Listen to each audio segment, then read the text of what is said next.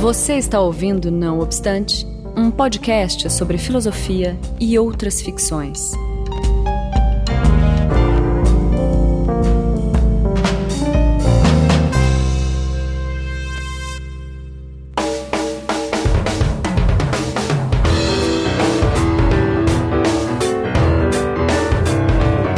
Começando mais um Não Obstante, eu sou Marcos Beccari e estou na companhia de Daniel Portugal. Olá, gente. Que me acompanha hoje para conversar com Rogério de Almeida. Diga oi, Rogério. Olá, tudo bem? tudo bom, obrigado por, pelo retorno. E a gente vai falar hoje sobre como compreender os imaginários contemporâneos no cinema, certo? O Rogério ele já participou de vários programas, eu já Sim, não sei quantos. dispensa apresentações já. Exatamente. E mas assim, é, esse tema, né, ele, a gente escolheu falar sobre ele porque o Rogério acabou de finalizar um pós-doutorado na Universidade do Minho, em Portugal, com a supervisão do professor Alberto Felipe Araújo, né? Perfeitamente. Rogério? E a, a, pesquisa que ele desenvolveu é, nesse período foi sobre, ou parcialmente sobre, o, é, esse tema que a gente vai tratar hoje, que são os imaginários contemporâneos no cinema, tá certo? Exatamente. eu, eu começo agradecendo a, a oportunidade de participar novamente do programa. Eu gosto bastante de participar do Não Obstante, porque é, a, a, companhia, enfim, é, é, agradável, as discussões são sempre muito ricas e as pessoas depois dão um retorno muito positivo. Enfim, pelo menos tem sido assim das últimas uhum. vezes, espero que hoje também não seja diferente. Legal, fico feliz e agradeço Obrigado. também. É. Valeu, Rogério. É ótimo ter você aqui. E também pela, pela possibilidade, é, é, oportunidade, né, de falar da, de uma pesquisa recente, enfim, uhum. acabei de retornar e, e, e já ter aí Isso. esse espaço aberto para divulgar os resultados, né, daquilo que foi pesquisado é, enfim, um privilégio. Então agradeço o convite. privilégio para nós.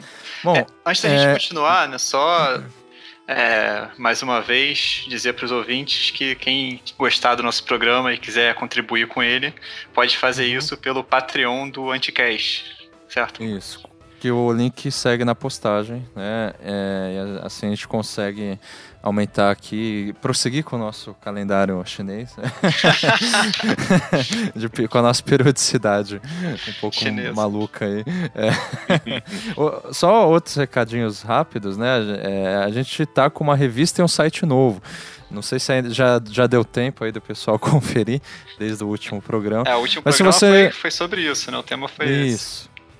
Então, se você ainda não conferiu essas novidades, acesse o nãoobstante.com e escute o nosso último programa que a gente detalha essas questões. E outra novidade também que vale falar é que o nosso livro Existe Design, escrito é, por mim, pelo Daniel e pelo Ivan Mizanzuki, está disponível na íntegra para download no nosso site, na seção de livros, é, é, dos nossos livros ali do Não Obstante. Sim, a gente queria então, agradecer isso... a editora 2AB Uhum, que exatamente. está é, colaborando com a gente para oferecer aos leitores gratuitamente a obra.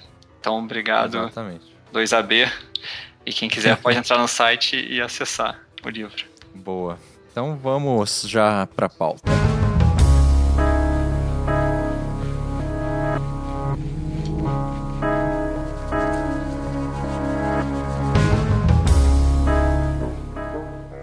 É, Bom, eu queria começar. É, quer dizer, são vários pontos de partidas possíveis, mas assim, para introduzir a questão, é, eu diria que os temas de pesquisa do Rogério, a gente já viu nos outros programas, que são bastante variados. Né? O Rogério trabalha, além dos, de, de, de, de pensar sobre o cinema. Ele trabalha também sobre literatura, com literatura, né, com filosofia trágica, com estética, né, sobre esse viés trágico, com os estudos do imaginário, mitos, símbolos e cultura em geral, né, uh, com, e, e, como se não, e obviamente também com a educação, é, incluindo aí arte, educação, políticas públicas e por aí vai. A lista é extensa. E eu lembro que das orientações e das conversas que a gente teve no doutorado, o, falar sobre cinema era um tema sempre presente. Né? A gente sempre falava de filmes que saíam, ou mesmo, sei lá, que acabou de, de assistir um filme, ele comentava comigo, comentava com ele. Então, assim, a pergunta que eu faria para começar é, Rogério, como você descreveria a sua relação com o cinema de modo geral, ou como você é, começou a criar uma relação mais íntima, né? não sei se essa é a palavra, com o cinema, e por que você decidiu pesquisar sobre isso no seu pós-doutorado? Eu acho que a resposta para a sua pergunta está um pouco ligada à, à, própria descrição que você fez dos meus interesses de pesquisa.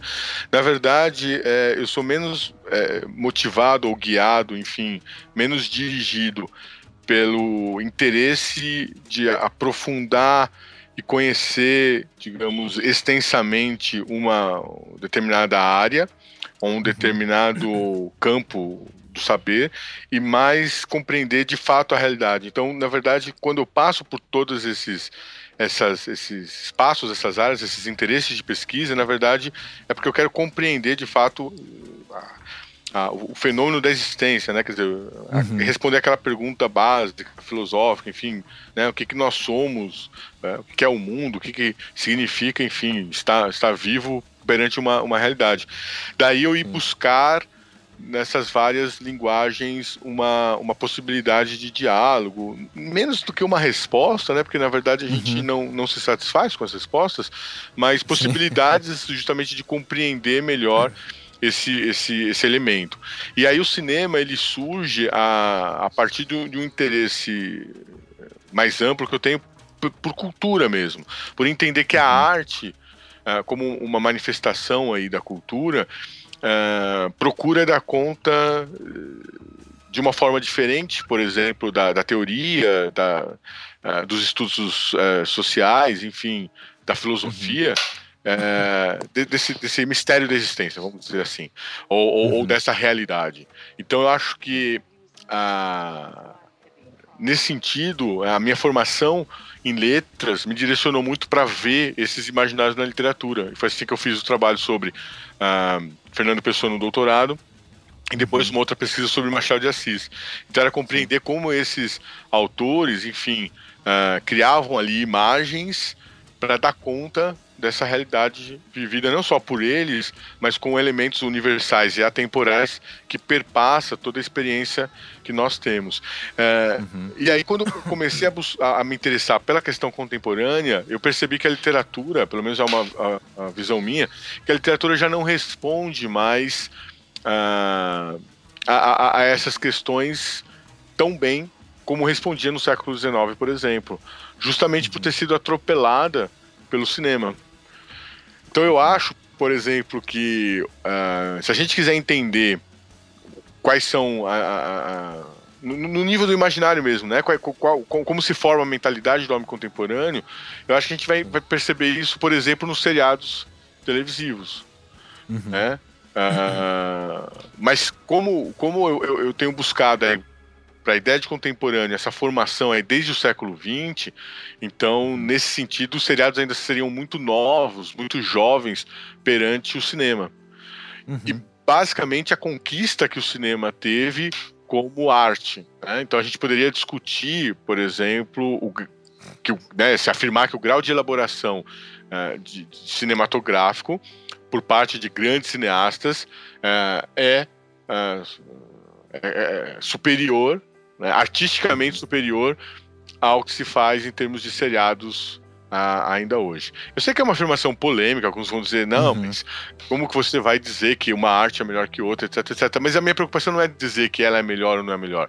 A questão é de representatividade mesmo. Então, é, você não vai encontrar, por exemplo, uma obra como a do Deleuze ou como do Jacques Rancière, uh, Jacques Rancière, ou como, por exemplo, uh, de Edgar Morin, sobre seriados, uhum. como vai encontrar em relação ao cinema. Ao cinema. A mesma coisa para Merleau-Ponty, a mesma coisa pelos próprios estudos do Bazin, e mesmo quando a gente vai puxar realizadores, né, para discussão, como Godard, como Truffaut, como Orson Welles, como, enfim, tantos grandes é, cineastas né, contemporâneos, uhum. enfim, é, modernos, ou mesmo no, no, no, nos primórdios do, do, do, cinema, como Charlie Chaplin, Buster Keaton, enfim, é, Fritz Lang, enfim, você tem toda uma, uma, uma constelação de grandes pensadores que é o termo como Sim. Deleuze usa para se, se, referir a eles.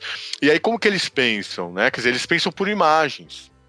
Né? Eles, não, uhum. eles não pensam a, na filosofia por conceitos. Então, o meu interesse pelo cinema é porque parece, se eu não estiver errado na minha hipótese, que eles fornecem é, imagens do homem, imagens do mundo, imagens do amor, imagens, enfim, da vida social que de alguma maneira responde aí ao nosso interesse de compreender o que é que nós vivemos atualmente. É sobre, Rogério, deixa eu fazer um comentário rápido sobre essa isso que você falou agora do cinema e da série, porque aí eu gostaria de pensar também em outra abordagem, né? Porque o interessante justamente é que dependendo né, do que, você está interessado em fazer, teoricamente, é, o cinema vai interessar de um jeito ou de outro.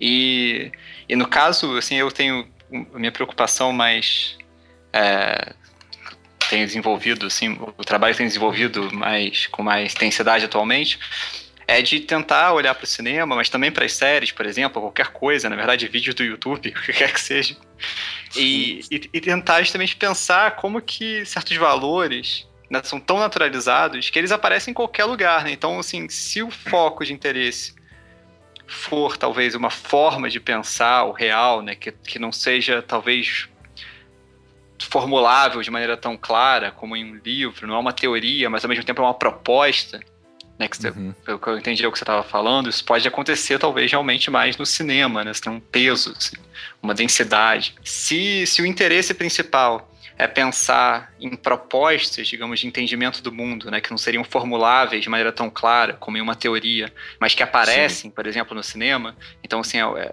é, algo que tem uma densidade. Talvez eu, assim, eu concordo, né? O que você acabou de falar faz muito sentido. Por outro lado, se o interesse é justamente pensar em que valores estão tão naturalizados, que aparecem nas coisas que a gente faz, né, que culturalmente são produzidas, sem talvez que a gente perceba com clareza, às vezes essas coisas mais banais, né, como uma, uma série das mais banais possível, é, que existem, um vídeo feito ali às pressas, ou qualquer coisa, é, é justamente mais interessante no sentido em que a coisa aparece de maneira mais crua, assim. Então é só para é, sim, fazer sim. esse contraponto, né, de que assim, é, em certo modo, o cinema pode ter um interesse é, pode, pode ser mais importante, né? Se o interesse é esse que você apontou, mas por outro lado, a série, um vídeo do YouTube tem é, é, essa produção, assim, mais despreocupada. Ela tem outros Concordo inteiramente. Concordo inteiramente. É por isso que eu fiz essa, essa justificativa, né, no, no, no, recorte e na predileção pelo cinema, porque eu concordo com, com o Daniel e reconheço que são, são manifestações é, que devem ser consideradas. A questão é, é, é, justamente aquilo que se procura, aquilo que se busca, né? Sim. Então me parece que é, é, mais, digamos, difícil de, de compreender é, algo que, como você mesmo disse, se naturaliza na, na, na, produção do que algo que, digamos, cause um certo estranhamento. Então, até na escolha, já avançando um pouquinho, né, na própria escolha dos filmes que eu fiz para fazer essa análise da, da, da, imagem de mundo contemporânea, nos discursos que estariam, uh, digamos, pleiteando uma imagem de mundo, uh, um dos critérios é buscar filmes que teriam um grau de tensão que pudesse provocar aí uma interrupção um deslocamento, enfim, algo que uh, escapasse dos fluxos culturais que tendem a naturalizar uh, as, as, questões postas, né? Então, uhum. a ideia de que, da minha concepção de arte, né, tomando aí o conceito de fisiologia nietzschiano, eu fecho com ele. Eu acho que a arte ela intensifica uh, elementos vitais, né? Intensifica e, e, deprime, né? Então a, a, arte pode, digamos, te, te, te causar um efeito estético, né? De, de estesia, quanto um contrário, um efeito a, a, de anestesia, anestésico. anestésico, de anestesia, né?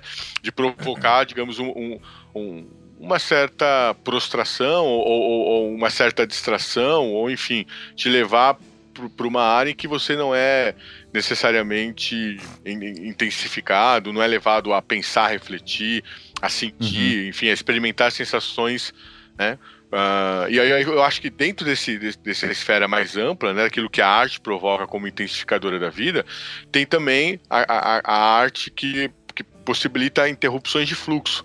Então essas seriam, digamos, mais interessantes pelo olhar da educação, por isso que eu estou demarcando aqui esse lugar, né, desse olhar uh, da educação, porque eles ajudariam a compreender quais seriam as tensões, né, os pontos cegos, enfim, os, os, os problemas que, que, que, ajudariam ali a, a, compreender a própria realidade. Então é a ideia de uhum. que a ficção não é uma fuga da realidade, mas é um desvio ou um mergulho nos signos da cultura para a partir daí podemos nos compreender, né? Primeiro a nós mesmos e depois ao, ao mundo que essa cultura significa. Sim. Uhum. Claro, porque Eu o mundo só... é sempre o mundo já interpretado, né? Essa é talvez claro, a base claro. aqui, tanto das, das duas visões, né? assim, pra retomar Sim. o que eu falei antes. Ainda é, antes de entrar nos filmes em si, nos imaginários, enfim, propriamente na, na, na tese que você defendeu, Rogério, é, eu acho interessante é, acrescentar com essa, principalmente é, relacionando a, a, a pergunta do Daniel, sobre, por exemplo, o cinema, o que, que o cinema é, do, é, se distingue em relação a, a, vídeos do YouTube, essas, ou enfim, essa, é, as outras possibilidades de, de, de expressão é, audiovisual.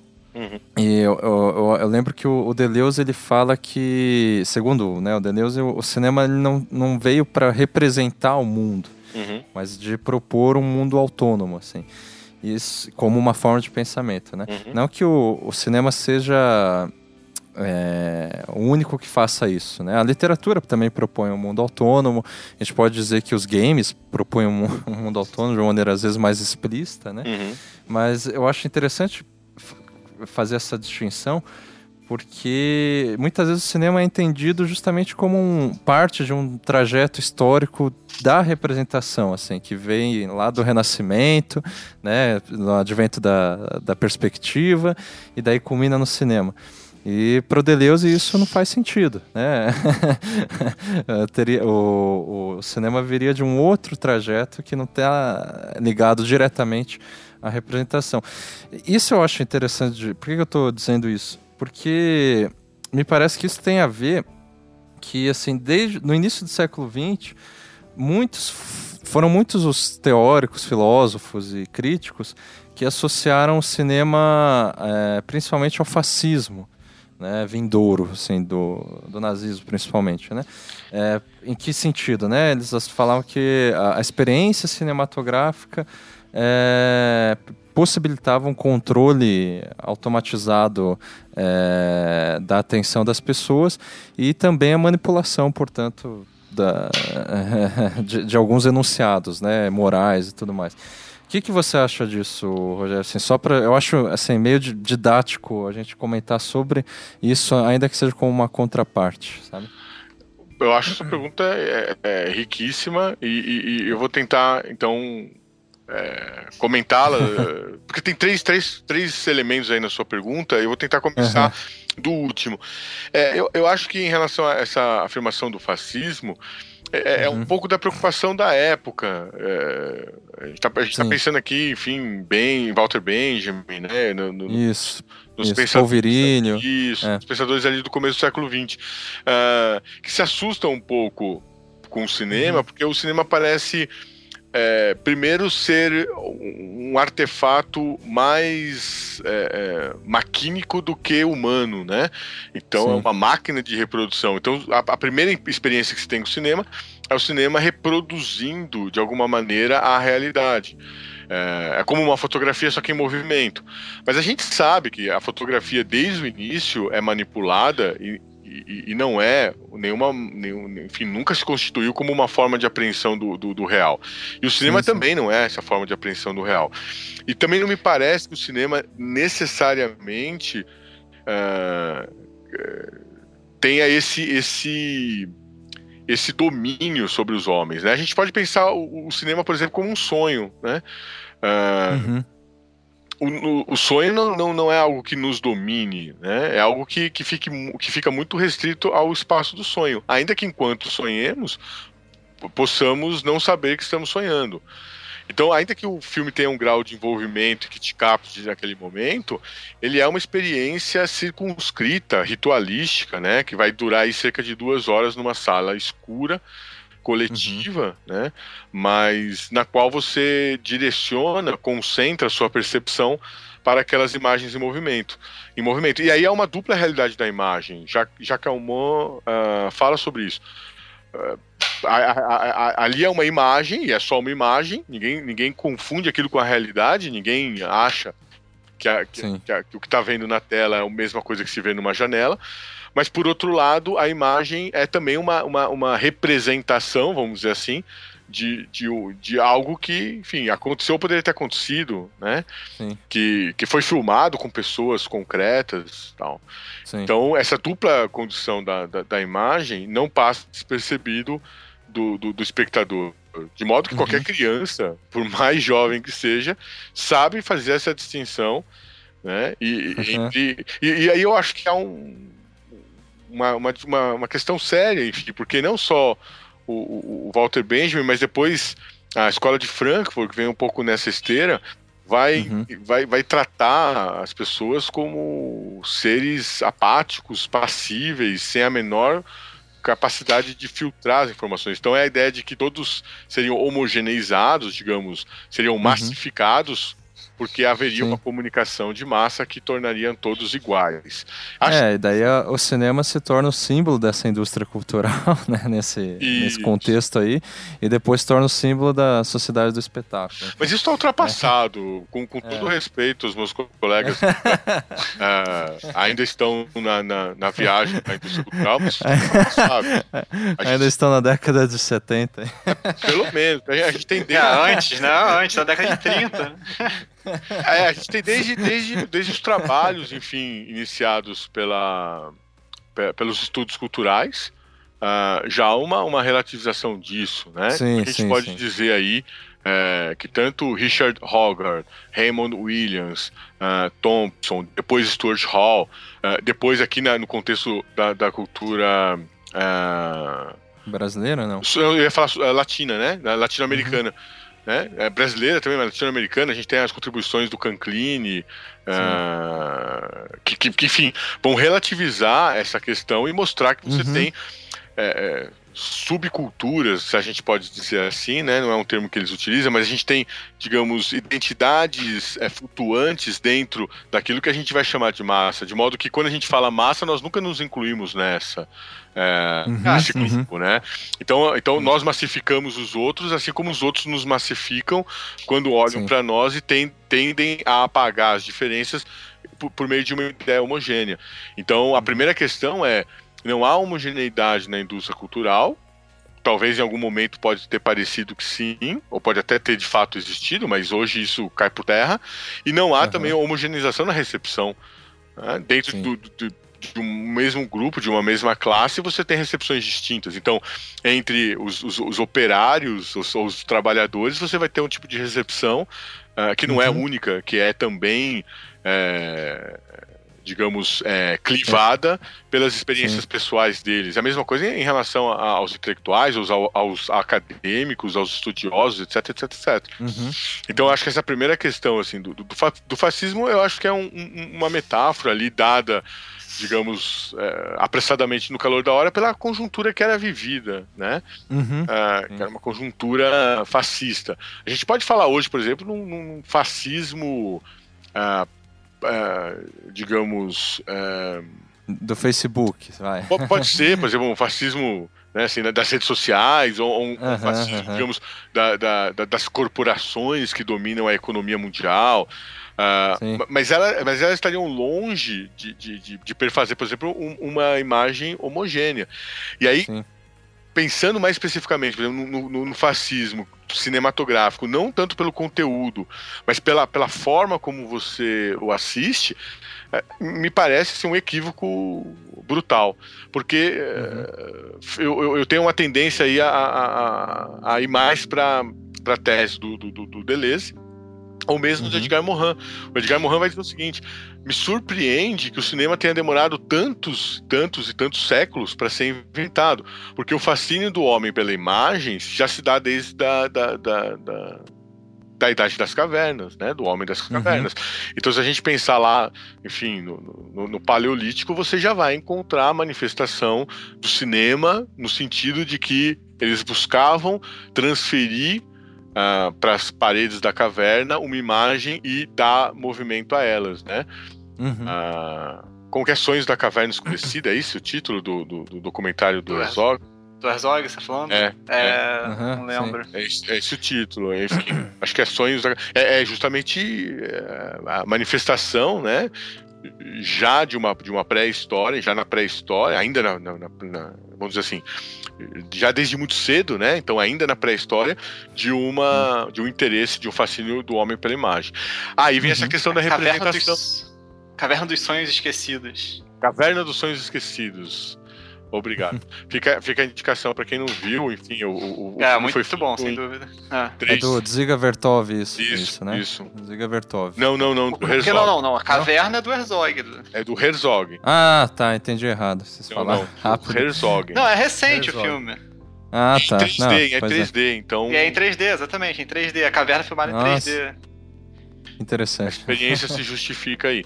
E aí a questão da representação uh, é, algo, é algo muito difícil, porque hoje há praticamente um consenso de que o cinema não seria de fato uma representação. Uhum. Seria, como, como diz o Godard, né, mais apenas uma imagem, né? Então ele não é a imagem justa do mundo representado, mas é Sim. mais uma imagem, é, inclusive Sim. de um mundo que é virtual, possível, né? E às vezes uhum. irrealizável. Isso está na chave do humano. A gente sabe distinguir o que é sonho, o que é imaginação e o que é uhum. é cinema daquilo que é, seria uma, uma, uma, realidade concreta. Agora. É, e um modo de pensar a imagem, né? Porque não é que o cinema não seja real e outra coisa seja, né? Mas o ponto é que justamente qualquer coisa que a gente chamaria de representação, na verdade, é algo adicionado ao real, né? não é uma cópia sim, sim. de um suposto real atrás.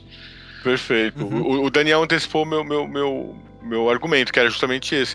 Me parece que, que a representação, tomar o cinema ou qualquer, ou a literatura, ou qualquer outra arte como representação de alguma coisa, portanto, signo, né, que, que representa uma, uma realidade que estaria distante, independente dela, uh, tá ligado aí também a uma história da recepção, ao modo como, como se recebe uma obra. Sim. Então, a gente pode pensar isso desde as obras eh, renascentistas e a, e a, relação dela com a própria divindade.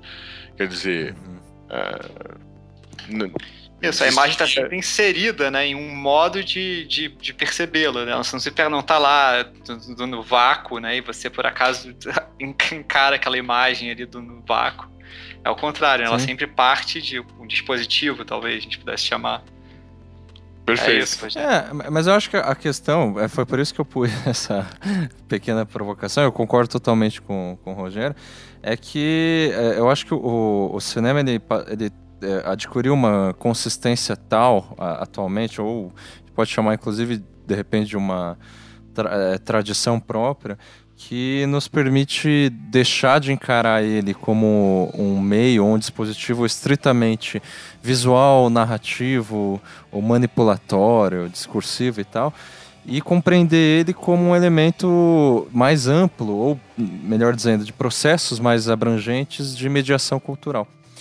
Então acho que essa é a questão que é eu acho importante de, de colocar, de, de entender o cinema justamente assim como algo é, que não é necessariamente mal, não. sabe? Não é necessariamente.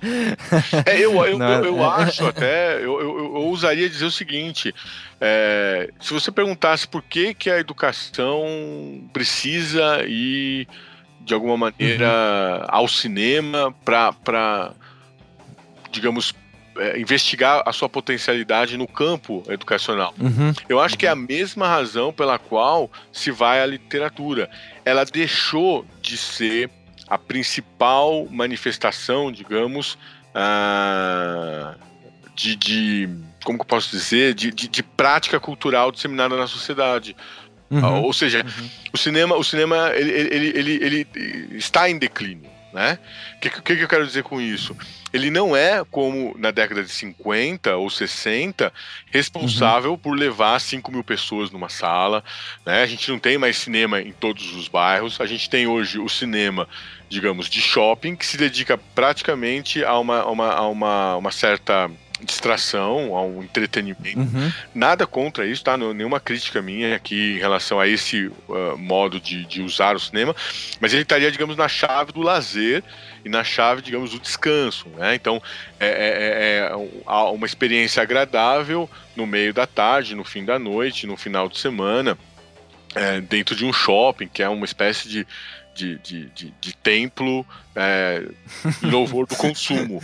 Então, uhum. então o cinema passa a ser, nesse sentido, né, uma mercadoria que se consome ali para ter um, um, um certo é, prazer momentâneo e escapar, enfim, se entreter, intensificar a sua vida por outros meios.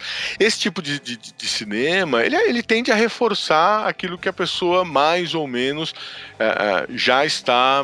É, um, um universo imaginário no qual a pessoa já está inserida, digamos, a busca uhum. pela felicidade, a ideia do bem suplantando o mal, a esperança de uma, uh, enfim, uh, realização pessoal que, que, que, que, que o torne herói, né?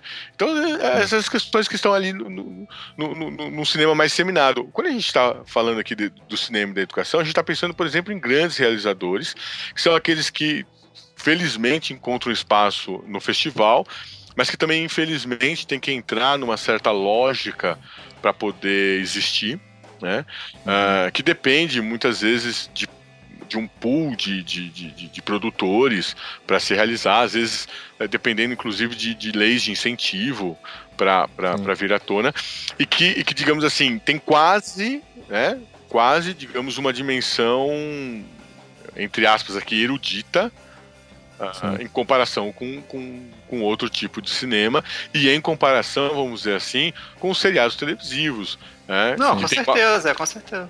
Minha irmã, por exemplo, é um caso desses, né? Assim, ela, ali em Portugal, é, enfim, cineasta e é isso, né? Para conseguir produzir filmes que vão fugir, né? Essa lógica, essa estrutura, assim, mais estereotipada é sempre uma dificuldade, né? Tem que conseguir financiamentos de, de outros lugares, hum. enfim, para conseguir produzir algo pensado.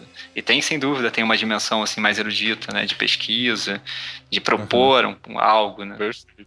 E a educação e foco... se volta. Então, só, ah, só para complementar, a educação se volta justamente a esse cinema né, do qual nós estamos falando, porque ele é parte da tradição né, do, do, conhecimento, da arte, da sensibilidade, enfim, da, da produção né, imaginária, portanto, ligado aí às concepções né, de, de, de, entendimento do mundo que o homem produziu. Né? Então, uhum. então, eu não tenho dúvida que daqui, talvez, a, a, a um bom par de anos, uh, haja um interesse grande também da educação pelos seriados, porque de alguma maneira os seriados hoje representam um pouco desse, dessa mitologia contemporânea que, que, está em circulação. Mas aí a questão justamente do cinema é de tentar entender no, no, no vamos dizer assim, no, no, momento atual, o que seria interessante para não dizer uhum. fundamental, porque já não existiria um cânone, né? Mas a gente teria possibilidades de, de, de trajeto, de itinerários aí formativos, mas qual seria, digamos, filmes interessantes de serem levados para a geração seguinte? Então, uhum. no fundo, é um pouco isso, assim, né? O que a educação tenta garantir?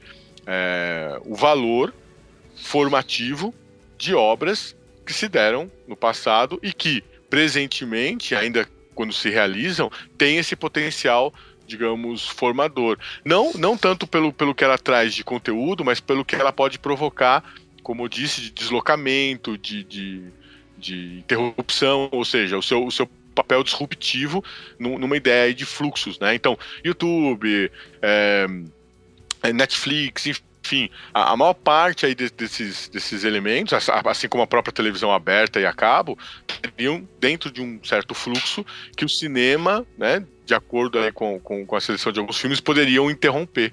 E aí ele interromperia uhum. justamente para dar uma imagem, não no sentido de uma representação, mas no sentido justamente de, de, de fornecer um discurso para tentar entender a realidade.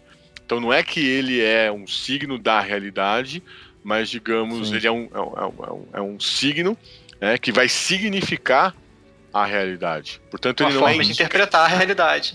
Perfeito. Ele não é indicativo, ele é interpretativo.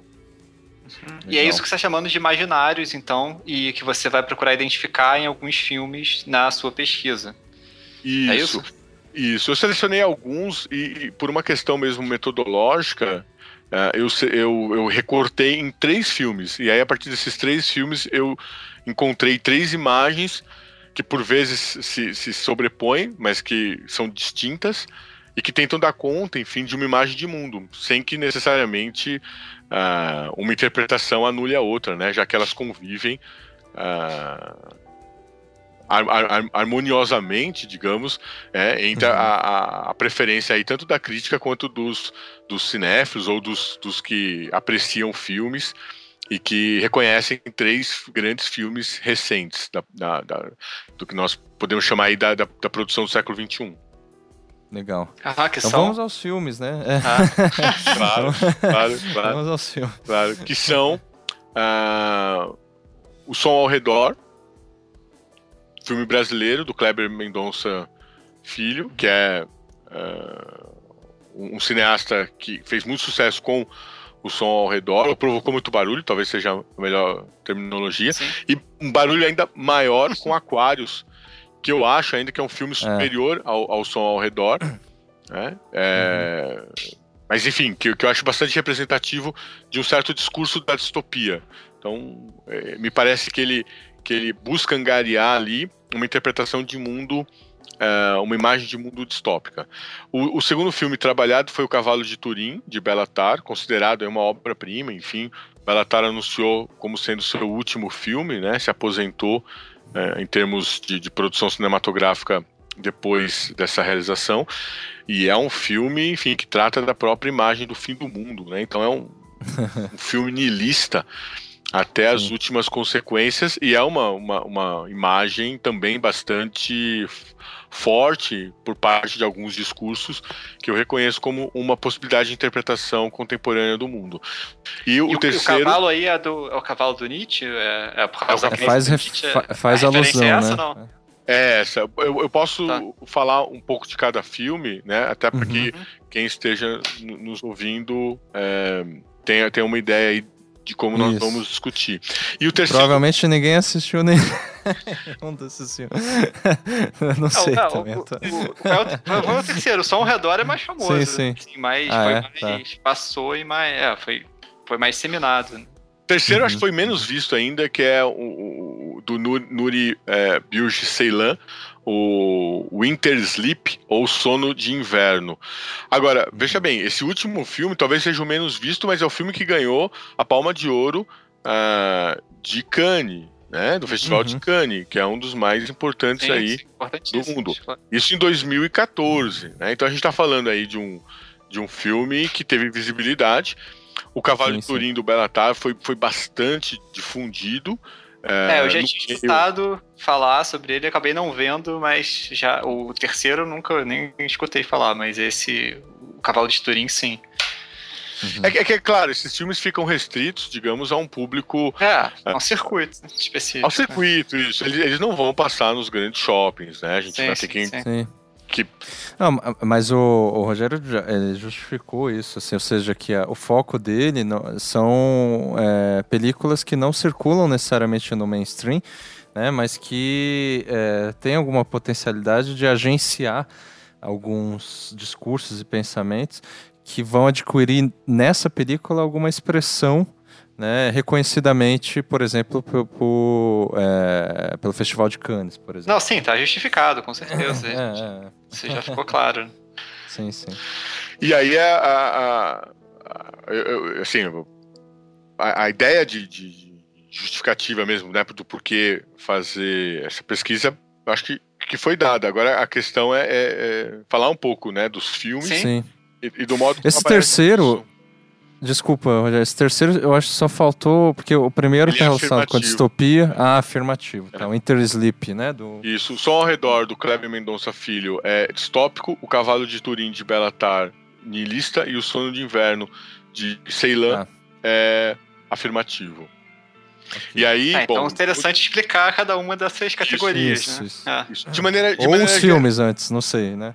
É, eu acho que a gente pode falar dos filmes e aí já vai explicitando as categorias. Okay. Eu, é, eu acho importante dizer, assim, já de antemão, que elas convivem como uma espécie de, de, de, de, linha de força mesmo, como uma espécie de disputa mesmo por uma imagem de mundo. O que eu quero dizer é o seguinte: nenhum desses filmes tem a pretensão de representar o mundo, então eles não têm um, um, uma ideia de totalidade. Uhum. Mas ele é uma interpretação, ou seja, é um, vamos dizer assim, um modo de ver o mundo. E esse modo de ver o mundo vai encontrar ali nos seus é, espectadores pessoas que se alinham e pessoas que não se alinham. Por isso que eu acho que o cinema é um discurso muito poderoso, justamente por se apresentar como, como arte e, portanto, falar diretamente a sensibilidade, ou seja, uhum. as sensações, ou, isso é, de maneira estética. Vou dar um exemplo para ficar acho que mais claro para quem está nos ouvindo o que eu quero dizer. Eu assisti recentemente um filme do Eugene Green, uh, o filho de José. E eu poderia dizer o seguinte: qual é o conteúdo efetivo do filme? Bom, é um filme conservador, cristão, que tem na ideia de que o, o, a felicidade do filho só pode ser completa se tiver a figura do pai e da mãe. Porque eles formariam aí quase como uma santíssima trindade familiar, né? O papai, mamãe e filhinho. É, é, um, é, um, filme conservador, é um filme cristão, ele, ele retoma uma série de passagens bíblicas, inclusive tem a, a presença forte ali do, do, do, do quadro do, do Caravaggio, né, o uhum. filho de Isaac, que é, um, que é uma obra belíssima, enfim, ele serve como mote para o filme. E, e aí é, ele é uma resposta, digamos assim, conservadora à, à questão da dissolução familiar e da crise de valores contemporânea. Bom, esse seria o conteúdo do filme, e aí eu seria obrigado a dizer de cara que, assim, não me seduz nem um pouco, porque estaria, digamos, no lado oposto, ao contrário, daquilo que, que, que eu entendo ser a ideia uhum. de família contemporânea e a formação, enfim, de, um, de uma visão não necessariamente restrita a, a, ao universo cristão. Independente disso, o filme é absolutamente genial, belíssimo, gostoso de assistir altamente simbólico, inteligente e que foi uma das experiências estéticas mais, enfim, prazerosas que eu tive nos, nos últimos tempos assistindo a um filme e eu praticamente mantenho aí um regime de assistir um ou dois filmes por dia. Então, Nossa. deixar bem claro isso, assim, né? De que essa, essa é a grande maravilha, digamos, que, que, que a arte pode provocar nas pessoas e o, e o cinema de modo geral, que é, enfim, ele intensificar a sua a sua, sua experiência vital, né? Suas sensações, enfim, falar a vida, ainda que é, do ponto de vista do, do, do, do, seu conteúdo, do seu tema, do, do, seu discurso, do seu, enfim, é, posicionamento intelectual, seja contrário às convicções de quem assiste. Né? Uhum. Então eu acho que essa questão é importante para dizer em relação ao cinema. Então é como se o cinema pudesse chegar às pessoas de modo distinto. E eu acho que nesse sentido é fabuloso porque ele pode quebrar aquilo que se estabeleceu como, digamos, o, o espaço da positividade, que é o que reina na, na, na, na internet de modo geral, né? nas redes sociais, na internet. Então, se alguém discorda, se alguém diz não, não, não, não, não é isso, é, rapidamente é banida né, do grupo de, de amigos, uhum. por exemplo, no Facebook. Ah, não, não, não, que a pessoa é expulsa, mas se coloca lá assim, não quero né, mais ver os seus Sim, é, são as famosas bolhas, né? Isso... Isso, aí vão formando as bolhas. Então o que acontece? Como a, ideia, a, a comunicação no, no, no, Facebook é telegráfica, né?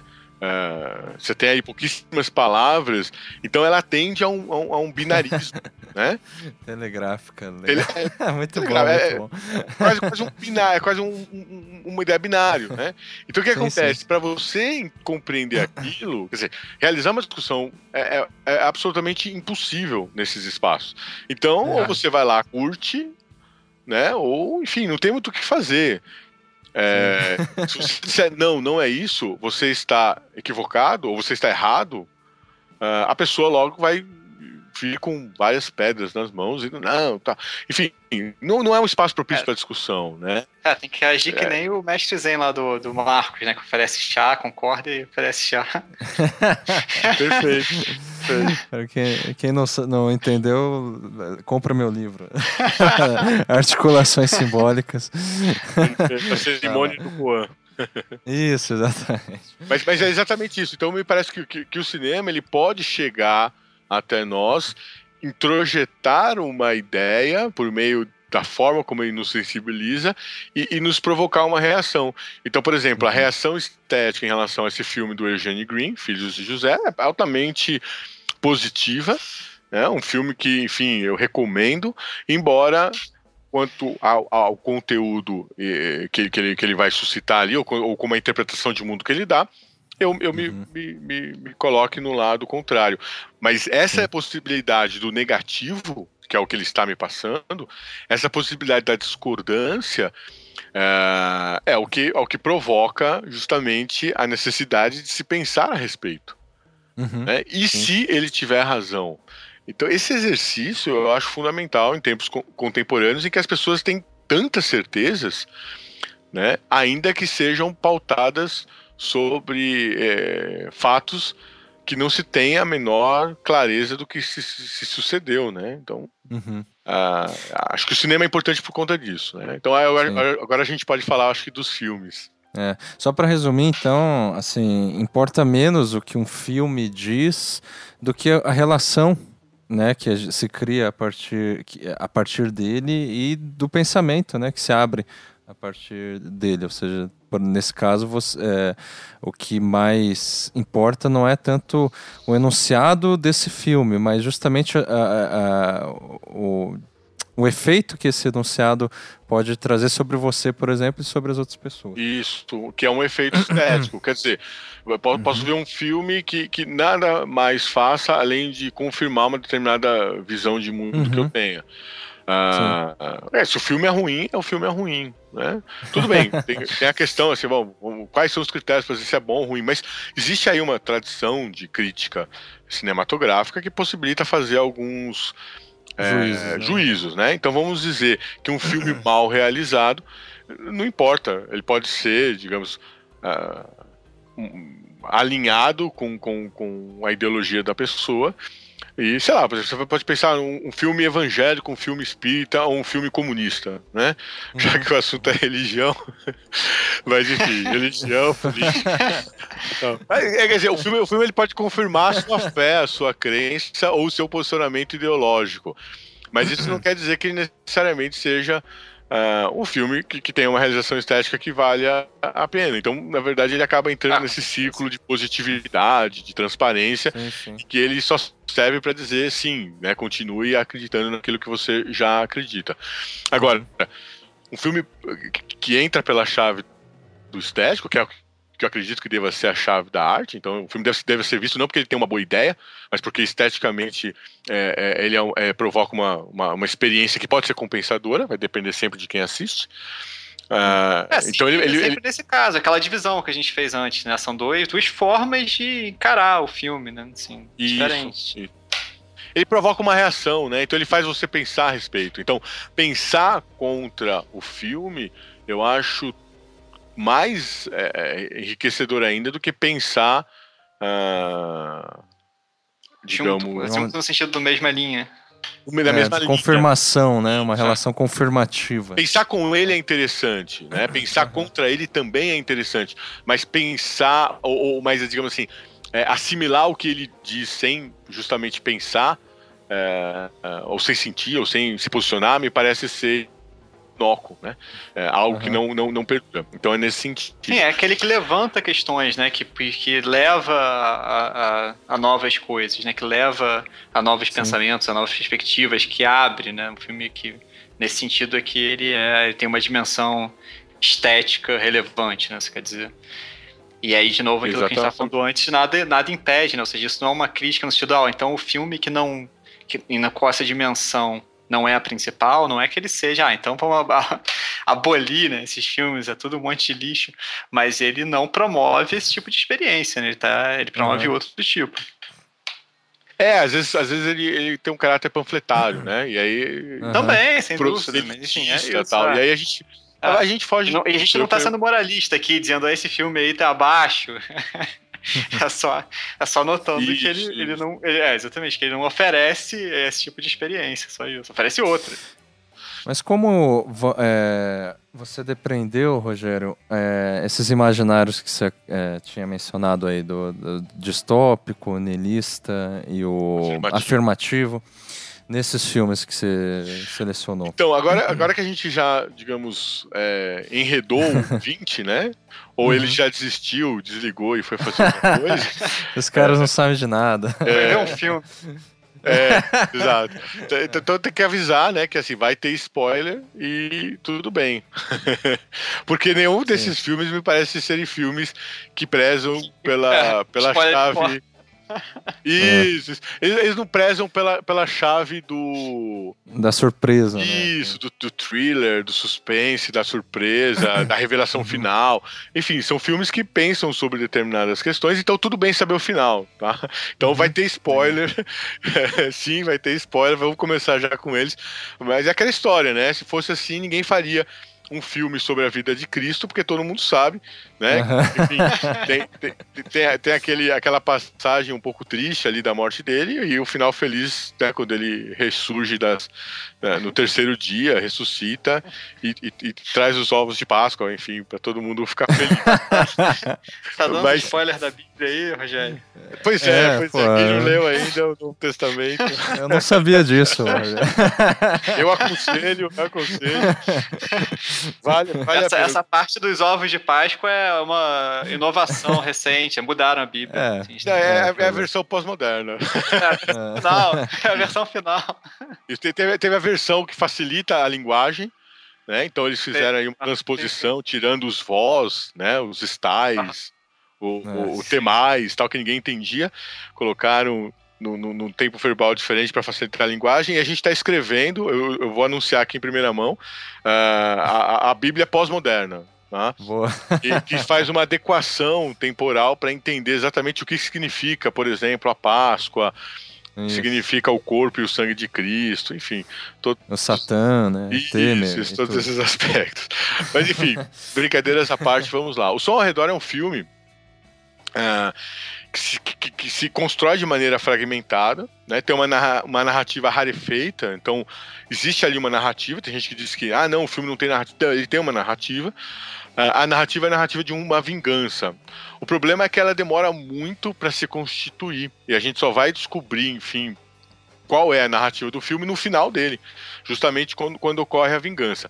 Até então, ele parece uma espécie de crônica uh, do cotidiano de uma de um bairro, né? O bairro de Boa Viagem, uh, mais, mais especificamente em Setúbal ali, no Recife. Uh, ah, para quem não conhece, é um bairro de classe média alta. Você tem vários prédios, enfim, condomínios fechados. E como ocorre, enfim, em todas as grandes cidades do Brasil, mas também de outros lugares do mundo, principalmente na América Latina, há uma insegurança, um temor uh, que assola ali a vida das pessoas, né?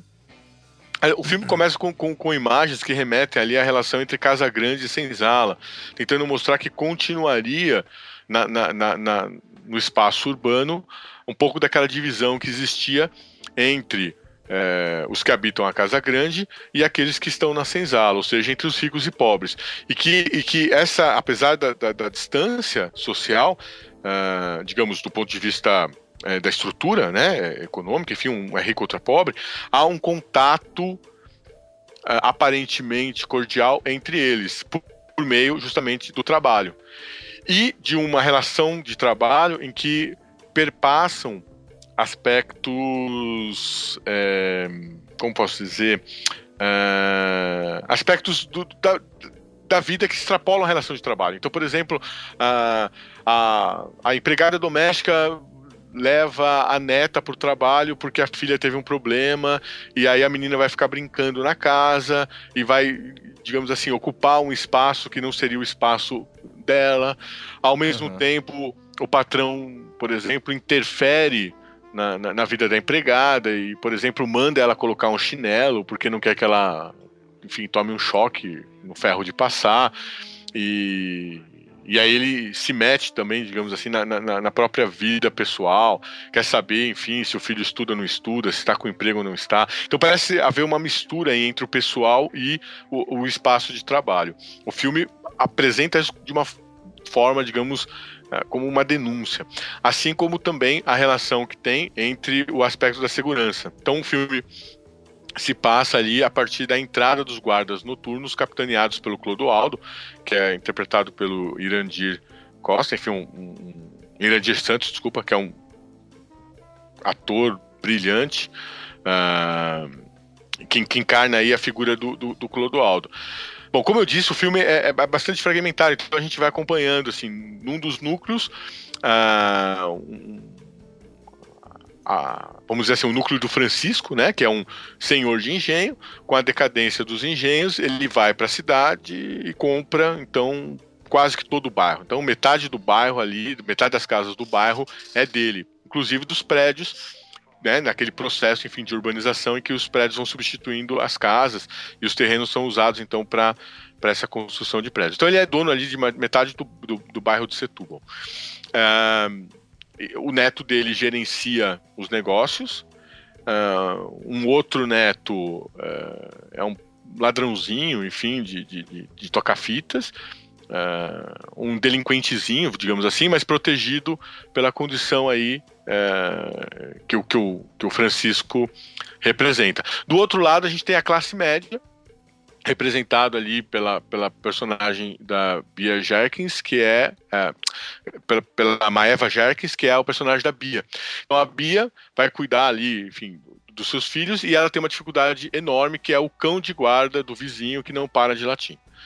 Então a partir dessa, dessa, desses dois núcleos, um ali de classe alta, um de classe média, da relação que eles mantêm com os pobres, ou seja, os, os empregados, Uh, e, o, e, o, e, o, fenômeno da segurança, então, de um lado, a segurança de rua, né, representada aí pelo, pelo, pelo Clodoaldo, que chega ali para fazer a, a segurança da, da, do bairro, e do outro lado, uh, o cão de guarda aí, representando em menor escala uh, aquilo que, que, que, o Foucault vai chamar de microfísica do poder, né? então, enfim, o, o, poder ali também da classe média e, e, a sua, e o seu medo em relação à segurança. Então, por exemplo, o cachorro, cão de guarda e os problemas que ocorrem em relação a na, na, relação da Bia com a vizinha. Inclusive tem uma cena interessante que chega a televisão uh, da, da, da, Bia e, e, ela tem e a, e a vizinha está esperando que chegue a televisão dela, enfim, a televisão é, de, de, de, LCD, enfim, de plasma, enfim, uhum. televisão moderna, digital. E aí a da, da, da, Bia é maior, tem mais polegadas do que a da vizinha. E a vizinha fica inconformada e, e acabam brigando. As duas vão a vias de fato por conta do, do tamanho da, da, da, das polegadas da televisão. Então esse, esse é, é o cenário do, do, do filme. E o filme vai se dar de maneira bastante é, fragmentada na sua narrativa. E aí no final a gente vai ter então a, a, a história se fechando com o Clodoaldo se vingando uh, do, do do, do Francisco, enfim, ele junto com seu irmão mata o, o, Francisco, como já tinha matado o seu capataz, porque o seu capataz, amando do Francisco, tinha matado o pai, então do Clodoaldo e de seu irmão, uh, há, há, muitos anos atrás, numa disputa por terra. Uhum. Então é um pouco daquela ideia de que uh, haveria uma luta de classes e que essa luta de classes não teria maneira de se, de, de, de se resolver por isso que ele é distópico. É, e que a única coisa que poderia restar em relação a, a, a, a essa classe dominante seria a vingança pessoal. Né? Então, certo. uma das, das, chaves interpretativas do filme é essa. Ah, uhum. Por que, que então, por que, que né, ele seria distópico? Porque ele mostra. É, né? Você, você relacionou, pelo que eu entendi, a distopia aí com uma é, uma impossibilidade de resolver uma questão, é isso? Isso, Sim, isso. esclarecer. Isso.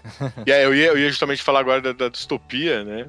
Pra, uhum, pra entender. Tá. Então, por que, que ele seria distópico? Bom, Uh, a distopia é um termo que não existe sem o seu par originário, que é utopia. Né? Então, utopia seria esse não lugar onde a, a, sociedade perfeita ou ideal, uhum. que possibilitaria o homem feliz, se concretizaria. Então, isso começa ali, a utopia começa com Thomas More, ali no, no, no, no século XVI, é, né? Ou, enfim, o nascimento do homem moderno, e vai, de alguma forma, enfim alimentar uma série de imaginários, como por exemplo o, o, o imaginário é, marxista, uh, em que você tem a ideia de, um, de uma sociedade enfim, que realizaria aí a felicidade do homem na Terra. Uhum. A partir do século XX começam as obras distópicas, Admirável Mundo Novo, por exemplo, de 32 do Huxley, 1984 do, do Orwell, foi publicado em 49, mas foi escrito em 48, então é, é 84 porque é 48 invertido, né? Uhum. Uh, fica fácil assim de, de gravar as datas. Sim. E o Fahrenheit 451, né, do Bradbury. Todos esses, esses livros se tornaram filmes depois, e eles são distópicos no sentido de apresentar um futuro, portanto, um, um tempo outro, em que a sociedade é, não, não, não, não traz felicidade, mas ela é basicamente hostil negativa, uh, enfim, uh, difícil de habitar. Né? Então ela seria uhum. um mundo piorado. É né? um mundo piorado. No entanto, o que e, me parece mais interessante. Tem um filme do Admirável Mundo Novo? Tem. Tem, tem. tem. Eu não Qual lembro é o diretor. Lembra não, Rogério? Teria, teríamos que, que, que, levantar aqui pelo, pelo IMDb. Eu tô procurando eu tô aqui. Perguntando é. aqui tô perguntando perguntando ao Google aqui. É, é, porque é interessante, porque, por exemplo, o, o, o filme relativo à adaptação do 1984 é interessante uh, de ser visto, embora não seja assim, um grande filme. Agora, o Fahrenheit 451 se tornou, né, o filme do... É, famoso. Do, sim. Se tornou superior até, mais famoso, digamos assim, que a literatura do Ray Bradbury, que era também um ótimo escritor.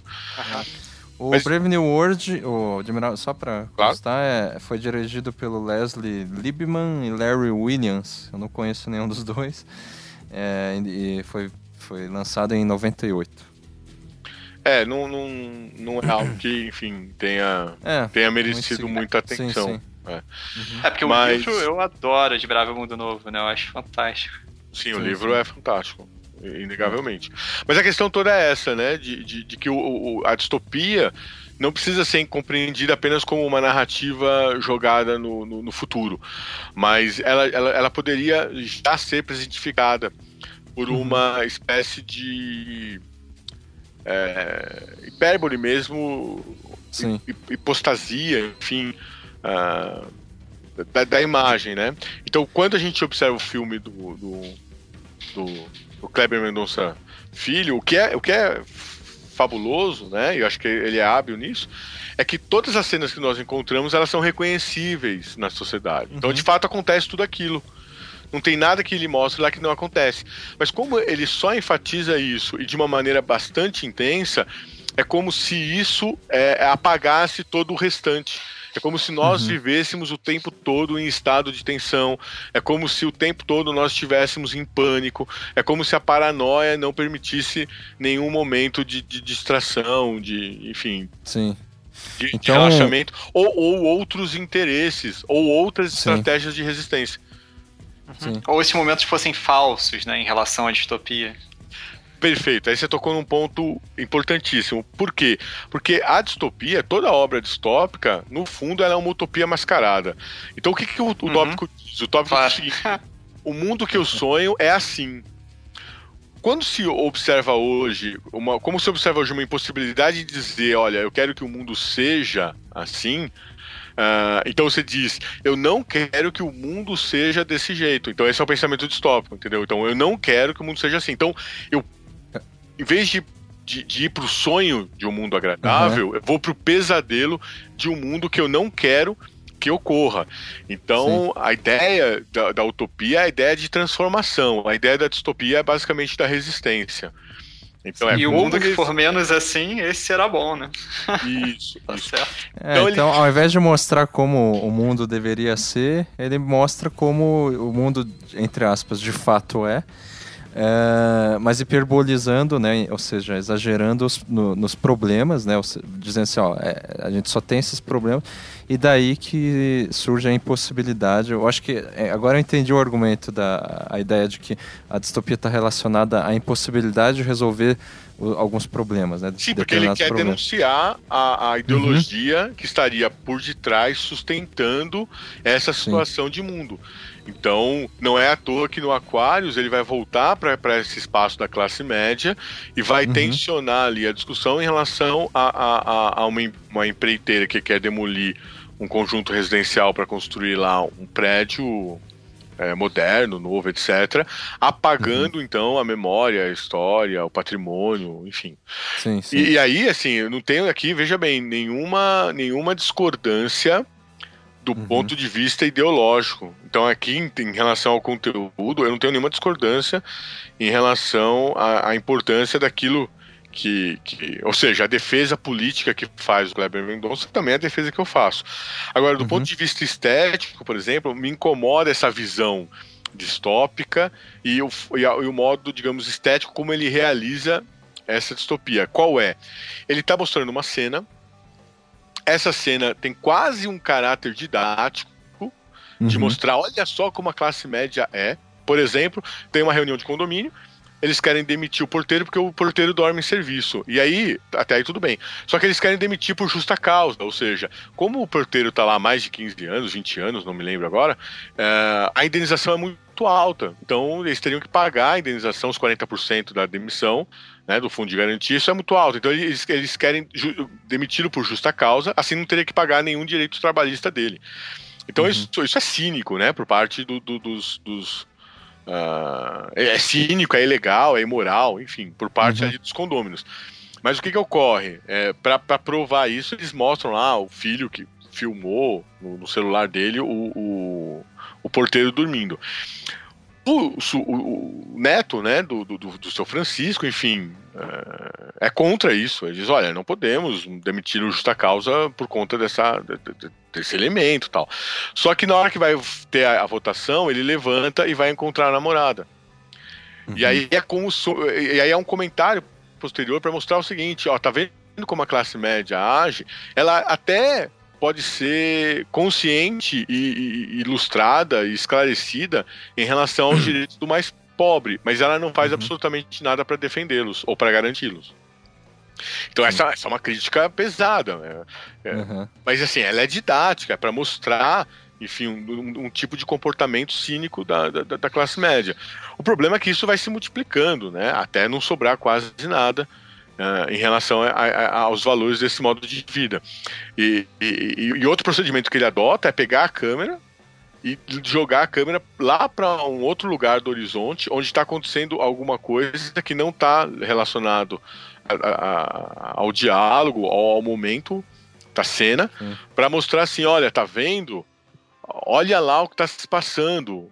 Então, olha a ideologia por trás do discurso. Como que ele faz uhum. isso? Por exemplo, o, o neto do Francisco tá ali falando com o João, né? Tá ali falando com, com, com o avô pelo telefone. Em cima, na cobertura de um, de, um, de, um, de um prédio que é de propriedade da família. E ele está falando da questão do valor ali da, do, do aluguel, etc. Então eles estão mostrando o prédio, de repente, no alto do prédio, a câmera vai pro horizonte, se fixa no horizonte, e aí ela passa a dar um zoom até mostrar uma comunidade distante ali, mas que seria essa uhum. comunidade uh, fonte, digamos, né, da, da, da, um, exemplo, né, dizendo assim, olha, tá vendo, enquanto ele está aqui discutindo sobre a, a, moradia, né, dos mais ricos, você tem toda uma comunidade lá sendo explorada por essa classe.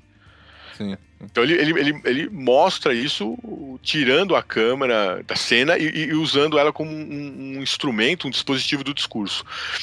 E, e enfim, é, esse procedimento depois é utilizado em, em outras é, cenas também. A gente gastaria muito tempo enumerando todas elas, uh, mas há também a presença de uma certa tensão, quase que é, irmã dos filmes de terror, que se dá pela, uhum. pelo som, né, pela exploração do áudio, né, a ideia de um som muito alto que seria um, um prenunciaria, né, um, determinado acontecimento. E aí, assim, eu não vou contar o final exato, mas é, é, quem for assistir vale a pena. Quem assistiu sabe do que eu tô falando.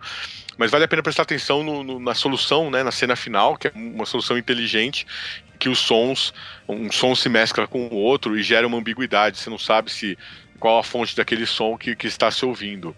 Né? Uhum se é fogos de artifício ou tiros. É algo que acontece bastante nas cidades, né? Você nunca sabe quando ouve um barulho se é um tiro ou, ou um escapamento de moto ou, ou, alguma coisa do gênero. Legal. É. Mas, então, o filme é bastante inteligente em relação a isso. E há uns elementos, assim, um fantasma, uns sonhos, pesadelos, elementos, assim, Sim. que. Eles não são sobrenaturais, mas, digamos assim, eles ajudariam a intensificar esse medo, que seria um medo primitivo, mas que nas sociedades contemporâneas Uh, estaria ligado à segurança ou à insegurança, para ser né, mais preciso, uhum. e que, portanto, uh, alimentaria essa, esse pesadelo distópico de para onde nós estamos caminhando, né? E, portanto, Sim. temos que barrar isso, temos que parar isso. Então é um filme. É, mas fica do, do, início ao fim como um problema irremediável, né? É, irremediável, é irremediável. Uhum. Mas que... E, portanto, distópico. Né? Distópico, mas, mas mas para o qual se quer chamar atenção para que não se dê o que de fato se anuncia. Uhum, porque, porque, e aí o que, que, que, é interessante? O filme é um filme engajado politicamente, mas a sua estrutura, uhum. ou seja, a sua, a sua, a sua argumentação imagética, né? A sua imagem é muito semelhante a todos a, a, a todas as distopias de ordem naturalistas, né? Não é diferente, né? Porque aqui você tem uma distopia de ordem é, social, uma distopia de ordem é, política, vamos dizer assim, organizacional, econômica, né, podemos usar todos esses termos, mas ela, ela, tem a mesma estrutura da, da, em relação à distopia, à distopia, natural, ou seja, vai acontecer uma catástrofe natural porque economicamente nós ultrapassamos os limites de exploração do que o planeta suporta e uhum. inevitavelmente isso nos levará ao fim. Esse argumento não quer dizer que, olha, é inevitável, né? Não há o que fazer. Na verdade, se quer chamar atenção para a necessidade de se fazer alguma coisa que ainda uhum. não se sabe muito bem qual é. Sim. Mas no interior do enredo, digamos assim, do filme, a coisa é irremediável, né? No fim das contas. No assim, fim das contas, é irremediável. Isso na, assim, né, no, na, na, questão interna do filme, né? Mas eu entendo essa questão de chamar atenção, justamente. É, é, é o didatismo, né? Ó, oh, tá vendo? Como, como as coisas podem né, acontecer e tal. Então a gente pode, ainda dá tempo de mudar, etc. Isso, e, isso é Mas... é forte, é um, é, um, é, um, é um imaginário muito forte, é uma força discursiva muito forte na contemporaneidade. Uhum. A ideia é assim: a humanidade deu errada. Sim, o homem é um sim. projeto equivocado tal. Que é uma sim. grande bobagem. Uma grande bobagem. Né? Sim. Porque quem diz isso é, não. não, não atenta é, contra tá julgando com base em quê, né? É. Isso. É, mas, e é a coisa que mais se vê, assim, tipo, o pessoal falando de meteoro. Tem que né, parar o trem da história porque eu quero sair. Isso. exatamente. Exatamente. Enfim, esse é o primeiro então filme, então, com é, esse discurso distópico. Vamos pro Cavalo de Turim, então. Cavalo de Turim é mais, mais simples. É, é, eu, eu, sei que eu gastei bastante tempo nesse filme. É porque o filme é, uhum. é, é, bastante rico em termos uh, da complexidade complexo, né? narrativa. Isso, é complexo. Uhum. O Cavalo de é muito simples. Uh, eu, eu, vou deixar para falar do, do, Nietzsche por final, tá? Uh, a, o enredo é a história, enfim. Uh, é, é a história de um, de, um, de, um, de um senhor que tem um problema físico, então ele não consegue se movimentar direito, um lado do corpo. Uhum. não consegue movimentar direito o lado do corpo, e ele tem a filha, né, que mora com ele, e, e, e, e o cavalo, que é o, o meio de, de sobrevivência deles. Acontece que o cavalo se recusa a comer, se recusa a trabalhar. Esse é o primeiro evento. E aí nós teremos seis dias de evento em que cada um deles um elemento, digamos, é, sinalizador do, do, apocalipse, do fim do mundo, vai, vai, vai ocorrer. Então no primeiro o cavalo para de se alimentar, depois no segundo uh, tem uma tempestade, tem uma tempestade sem fim, né? É, Sim, é. que fica o tempo todo no, no, no filme, e aí vai uhum. acabar hum, a água, depois no outro momento vai vem um vizinho e diz. É, é, deixa eu tentar assim, ser, ser mais é, linear na, na, na, na sequência. É, o, o, o, primeiro dia o cavalo não quer mais comer. No segundo dia, o vizinho vai até a casa e diz que é, o mundo está acabando, estamos no fim dos uhum. tempos. É. No terceiro dia passam ciganos, deixam o livro sagrado e lá está vaticinado que amanhã se converterá em noite e a noite acabará, portanto não haverá mais, mais, mais mundo. No quarto dia a água do poço seca, então ele já não tem mais como sobreviver. No quinto dia acaba a luz. E aí, quando irrompe o sexto dia, a filha do Osdorfer, né, desse velho, desiste e, e, ele ainda tenta dar um último incentivo a ela, coma, temos que comer, mas eles estão num mundo já sem luz e, e sem água, enfim, sem, sem as suas, suas, seus recursos naturais, sem a sua força natural. É, é interessante porque são seis dias, né, exatamente o, o tempo em que Deus criou o mundo, né? É, então são, são, são, são, seis dias aí que vai até o declínio desse mundo. Como diz o próprio diretor Belatar, não há como um apocalipse. Ele diz que o apocalipse é televisivo, né? Fogos de artifícios, explosões, fogo, uhum. enfim. Ele diz que, que o fim do mundo dele não tem nada de, de apocalíptico no sentido, né, assim, televisivo, espetacular, como ocorre na Bíblia, né? Ou como ocorre nos filmes. Mas seria um fim lento, em que dia após dia as forças uh, se extinguem e desaparecem. Como, é. como ocorre com, com, a vida de cada um, né? Ah... No final da vida, né? Isso quer dizer. É, exatamente. É, é. No, no, é, e as no, cenas desse filme são lentas. Eu lembro, eu assisti esse filme. Tudo é, vale dizer que é um filme todo preto e branco, né? É, e, que, e, que, é uma lentidão sem fim mesmo, né?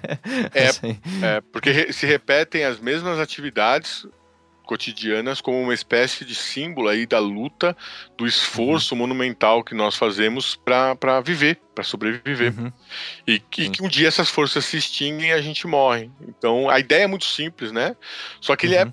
altamente complexo por conta né, da, da, pista que ele deixa, que o é, Daniel já, já, já citou. Sim. Sobre a questão da relação com Nietzsche. O que, que uhum. ocorre, né? Na, no, há um preâmbulo em que se anuncia uh, que o... o... dia que o Nietzsche né, é, encontrou com esse cavalo, não é isso? Isso, é, que teve num... um colapso, né, em 1889, né, em janeiro. 3, tudo, 3 de né? janeiro de 89, exatamente. É. Ele entra em colapso uh, e, e, e, aí, enfim, ele, ele já vinha dando indícios de sua loucura tava assinando como Dioniso. Tava, sim, enfim, sim, essa história é ótima. Carta sem nexo e tal. É, e aí, mandando lá pra Cosima Wagner, né? Eu te amo, Ariadne. Isso. E aí no dia 3 de janeiro, é, é, uma história enfim, triste e ao mesmo tempo muito curiosa. No dia 3 é. de janeiro de 1889, ele é, olha ali da, da, janela da sua casa um, um cavalo sendo fustigado né, pelo seu pelo cocheiro e aí ele interrompe esse castigo e abraça ao, ao, se abraça ao cavalo né uhum. é, e de alguma maneira enfim aumenta ainda mais a ira ali do, do cocheiro quer dizer a partir de então ele vai ser internado e, e, e a sua lucidez se acabou e é interessante porque depois de anunciar esse fato histórico, o, o, o roteirista, né, digamos assim, o narrador anuncia. Né, Né? Sobre o cavalo, nada se sabe. e aí começa o filme centrado na figura do cavalo. Então, é existe... o pretexto, né, do filme. Assim. Isso. E o filme não vai contar a história do cavalo. Na verdade, é um, uma dimensão simbólica. Pra, porque o que acontece? Esse cavalo de Turim, que é o cavalo efetivo do Nietzsche, é o cavalo símbolo do fim da sua lucidez. Uhum. Então, esse fim do mundo do, do, do, do Belatar, que o cavalo de Turim mostra, talvez seja o fim de um mundo lúcido, né? Por isso que não à toa apaga a luz no final que é a própria Sim. imagem para lucidez, né? Uhum. Então essa lucidez que nós teríamos, né, de uma, de uma consciência humana, teria estaria se esgotando, estaria se acabando, assim como a, a lucidez de Nietzsche foi embora, assim a lucidez é, do homem é, contemporâneo se apaga. Uhum. Simbolicamente representada ali pela figura do cavalo, que seria então essa essa materialização simbólica, né, do, do, do trabalho, da força, né, de uma certa de uma certa ordem natural. Então é um declínio da natureza e ao mesmo tempo um declínio do pensamento. Por isso que ele é nihilista, né? O niilismo é uhum. justamente esse declínio dos valores. O, a gente poderia dizer, né, o Vátimo vai dizer isso, o niilismo é, é um anúncio que Nietzsche faz da morte de Deus. Né? Então a morte de Deus é, é, é a instauração do niilismo. E a gente tem a obra é, importante para compreender o niilismo, Uh, são duas, né, praticamente. A gente pode falar tanto do do. Isso do Nietzsche está falando ou do Dostoiévski? É, não, não, não. Ah, eu, tá. eu, eu, tá. indo, indo além do Nietzsche, né, que, que, uhum. é o filósofo que se preocupa com isso, é, uhum. ela tem ali como origem o termo niilismo, né, a, a ideia do niilismo, a, a, literatura russa. Então a gente tem duas grandes figuras aí, que é o próprio Dostoiévski, que uhum. tenta fazer com que sua obra seja uma resposta ao niilismo, não que ele seja uhum. Niilista mas ele apresenta, principalmente Irmãos Karamazov, ele apresenta o discurso niilista, por exemplo, o Ivan Karamazov sim, sim. é um niilista, e ele tenta mostrar ali uma, uma possibilidade de ultrapassar o niilismo. O próprio, é, com o próprio é, Nietzsche, de certa maneira. Isso, isso, isso. O próprio Sim. Raskolnikov, né, no, no, no, Crime e Castigo, enfim, tem um, um início, um, uma conjectura é, nihilista, e no final ele acaba é, se, se resignando e, e, se ressentindo, enfim, ele, ele, uhum. ele se. É, fugiu a palavra que ele, ele, ele, busca a redenção, né? Ele busca uma césia e uma redenção pela, pela, pela religião, é, pelo cristianismo, pelo menos. É, e tem também o, o Pais e Filhos. Pais ah, e tá. Filhos, também do, do russo. É, fugiu o nome aqui. Ah, só um instante. Como que é o nome dele? Tur... Turgenev. Turgenev. Uh, Pais e Filhos é uma obra, a primeira obra que vai, vai, vai, vai, trabalhar então com a terminologia niilismo, né?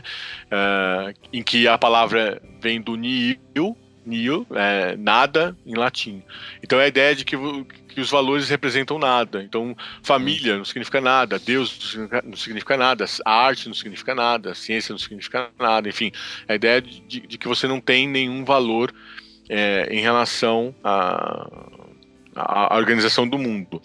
Claro que isso tem uma dimensão filosófica que eu acho que nem, nem cabe muito aqui entrar em discussão, que é a visão mais nietzschiana, mas eu acho que dá para entender um pouco desse, dessa, dessa questão em relação ao contemporâneo quando a gente ouve, principalmente ainda os mais velhos, né, dizendo que, enfim, os valores acabaram, de que as pessoas não respeitam mais os, os valores, houve uma, um declínio de, dos valores e etc. Uh, ah, mas a ideia do, do niilismo, então, seria que nós estaríamos encaminhando para uma dissolução geral de todas as coisas.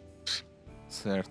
E você acha que, é, assim, haveria uma distinção, sei lá, algum elemento distintivo entre isso que você acabou de descrever do ninismo e a distopia? Excelente pergunta, porque eu queria justamente mostrar os pontos de contato e de diferença entre eles. Uhum. É, claro que, que, que, o distópico tem um, um, um quê de nihilista no sentido de, de, de, ver ali a decadência dos valores.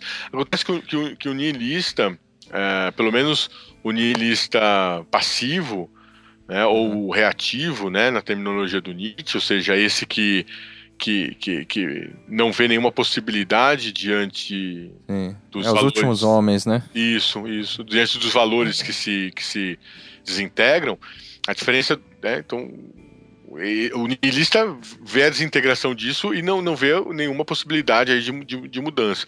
O distópico não, o distópico vê a ideia de um mundo hostil que pode ser evitado a partir de ações do presente. Eu posso dizer, por exemplo, que a diferença é que o distópico ele não se resigna. Isso. Ele procura resistir até as últimas consequências, digamos assim. Isso. Por mais que de repente ele anuncie que não tem saída mesmo, mas ele procura ter a postura, a conduta de resistência. Isso. Enquanto o niilista, ele se resigna. Nesse sentido, ele é pessimista. É, ele é, lamenta... é um idealista. Isso. Nesse sentido. Isso. É, ou simplesmente. É. é. ele não é. deixa seu ideal se corromper, digamos. Por mais que saiba.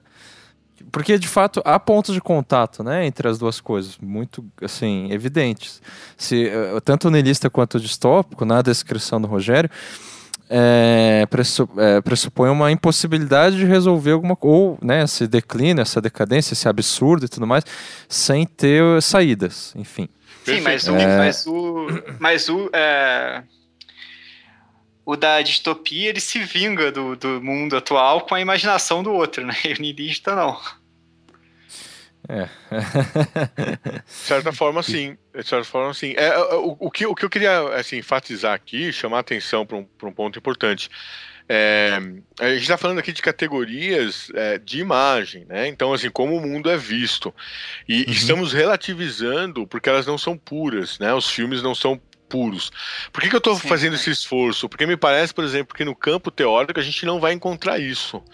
Tá? A uhum. gente não vai encontrar no campo teórico, sei lá, digamos, a corrente nihilista a Sim. corrente distópica. Né, não dá para você imaginar alguém dizendo assim: ah, o que, que você é? Ah, eu sou distópico. E você? Eu sou niilista. Não, claro. é, não, é importante dizer isso, porque. Porque, porque buscar o cinema e por que falar dessas três forças discursivas? Porque elas sempre aparecem é, muito mais como uma contaminação imaginária do que propriamente Sim. como um, um, um, uma, um, discurso organizado. Então, uhum. por exemplo, se eu tivesse que, que, que mostrar ali um posicionamento político do Kleber Mendonça Filho, ele seria um posicionamento de esquerda. E uhum. eu, não uhum. teria, eu não teria nenhum problema em me, me identificar com esse posicionamento de esquerda. O que acontece é que, do ponto de vista, digamos, filosófico, encerra ali um exagero do aspecto negativo do mundo contemporâneo, do qual eu não partilho, uh, e em outro sentido, uma possibilidade utópica, né? Uh, como sombra, né, de solução uhum. e, e, e, caminhar para o mundo igualitário, que também não acredito. Acho que a gente não vai resolver nunca essa questão, porque é, não, não, não, não, estaríamos é, habilitados ah, para ser aquilo que nós pensamos uhum. ou idealizamos para ser. Ou seja, a vida das ideias segue um caminho muito distinto da vida concreta que nós levamos. Seria isso. Claro, e se fôssemos, ficaríamos insatisfeitos igualmente. Né? Exatamente. Não muito. Exatamente. É, mas o seu esforço, enfim, não é descrever necessariamente algum. É, identificar ou depreender é, pensamentos, né? Mas, é, como você disse, como funcionam as imagens produzidas ali, né? É um funcionamento que, distópico, um funcionamento é, niilista. Não sei se seria comparável essa estratégia, enfim, ou essa isso que você está fazendo com, por exemplo, quando Humberto Eco né, faz a distinção entre apocalípticos e integrados. É... é, que... é, sim, é, mas, mas não, não jogando. É que, é que no caso o, tanto o distópico quanto o, o niilista. Não, não estou fazendo equivalências ah, entre esses, essas categorias, não é, mas não, não é equivalente. Mas eles são apocalípticos, sim. o, o, distópico e o niilista, nesse sentido, ele é Não, tudo bem, é que, é que um, um, um pode ser, é que Humberto Eco, ele, na verdade, analisa tipos de, de, de discurso, ou funcionamento de discursos, né? Assim, não exatamente o conteúdo desses discursos, ou, ou, os, ou as ideias propostas, ou as ideias criticadas nesses discursos, mas o funcionamento funcionamento para categorizar como apocalípticos integrados. Isso. E, só, e você não, não tá falando de discurso também, você está falando de. É, a gente pode, eu, eu, eu, diria, né? Parece mais imagens, ou re, representações é esse termo chato, né? Claro. Mas, mas, assim, como que é, esses cineastas apresentam uma imagem de mundo. Perfeito, perfeito. E, e, e eles não estão sozinhos nisso. A gente poderia nessa mesma categoria é, do distópico ou na categoria do, do, do nihilista, encontrar uhum. uma série de outros filmes. No caso aqui, há, no nihilismo o fim do mundo, mas o fim do mundo é, o, é, o, é, o, é o que menos importa. O que importa é, é, esse símbolo da decadência de todos os valores. Então a gente uhum. vai ter uhum. algumas obras que vão a, apontar, que vão de alguma forma é, mostrar ou, ou que o mundo estaria num, num processo nihilista. Não há nenhum valor, né? A vida, a vida já não vale mais nada. É um pouco, uhum. um pouco dessa ideia. Por exemplo, a gente pode pensar aqui no Anticristo ou na Ninfomaníaca do Lars von Trier, para quem já viu. O Clube da Luta do, do David Fincher. Uh, Adeus Dragowin do Tsai Ming por exemplo. São todos filmes nihilistas. Por quê? Porque eles colocam a, a vida uh, destituída de valor. Então ela é rebaixada e, e, e, já não há mais nenhuma possibilidade, portanto, de, de, transcendência, de metafísica, ou seja, não há um valor é, religioso que, que seja transcendental e que salve a nossa existência. Tá? Não há, por exemplo, uma, uma possibilidade é, de organização é, social que coloque valores que nos salve e que nos livre, digamos, né, da, da, existência que temos. Então, a, a vida é destituída de valor, e aí você tem, então, essas imagens de declínio, como nos uhum. filmes citados. Então vamos à imagem afirmativa, com Winter Sleep. Winter é, Sleep. Qual, qual, que é o nome em português mesmo? Sono, sono de inverno. Sono de inverno. Agora é interessante, porque no, no, no, no original em turco, né, que, que, é um idioma que eu não domino, enfim, não saberia nem como pronunciar. O, o, o sentido do filme seria, digamos, hibernação. Uhum. Hibernação. Uh, bom, o, nós poderíamos dizer, já que a gente está falando da contaminação do, do niilismo e do distópico, é, que um se esbarra com o outro, a gente poderia dizer que o, que o, que o filme do Belatar é niilista, né? Porque tem essa ideia do, do, mundo que decai. Mas a última afirmação do filme é a afirmação do pai, do Osdorfer, que diz para a filha, mesmo depois de não ter, de, mesmo depois de terem perdido, digamos assim, o cavalo, que é a força de trabalho, não terem mais água e não terem sequer luz. Porque é interessante essa questão da, da luz, porque não é, que, não é que o sol não apareceu. O sol não apareceu e o lampião se recusa a acender. Então, assim, não há, não há um, um, um, nenhum foco de luz. É, é, essa a questão, né? Assim, o mundo ficou, de fato, às escuras. E o que, que o pai fala para a filha? Coma, precisamos comer. Então, embora a filha tenha desistido, ou seja, não há mais o que se fazer, o pai ainda mantém algo que diz o seguinte: mesmo com a vida no final, mesmo com a vida sem sentido, mesmo com a vida sem valor, mesmo não tendo mais nada a, a, a, a garantir, né? mais nada a, a, lutar, mais nenhuma possibilidade, nenhuma esperança, ainda assim a vida quer viver. E aí, uhum. então ele afirmaria a vida como o último valor, o valor supremo, capaz, inclusive, de, de romper a materialidade do mundo. Né? Então o mundo acaba materialmente, mas essa vontade de vida permanece uh, atuante. atuante. Então seria aí o caráter afirmativo que contaminaria um filme cuja orientação toda é, inegavelmente, nihilista. Porque uhum. o, o, o, o afirmativo nessa chave mais da filosofia trágica viria justamente da constatação de que não existe nenhum valor superior à vida. Então existe uma fase ou uma passagem nihilista ou uma contraface nihilista na visão trágica, na visão afirmativa. Ou seja, é justamente por não existir nenhum valor que possa orientar a vida que a vida se insurge como o principal valor. Ou seja, só ela é capaz de justificar a si mesmo. Então essa é a ideia afirmativa. Como que o Nietzsche formula isso? Ele formula isso de maneira muito bonita no conceito do amor fati, ou amor pelo destino. Né? Uh, o que, que, é esse amor pelo destino? É não querer nada, aspas, né? Nietzsche, vamos lá, aspas.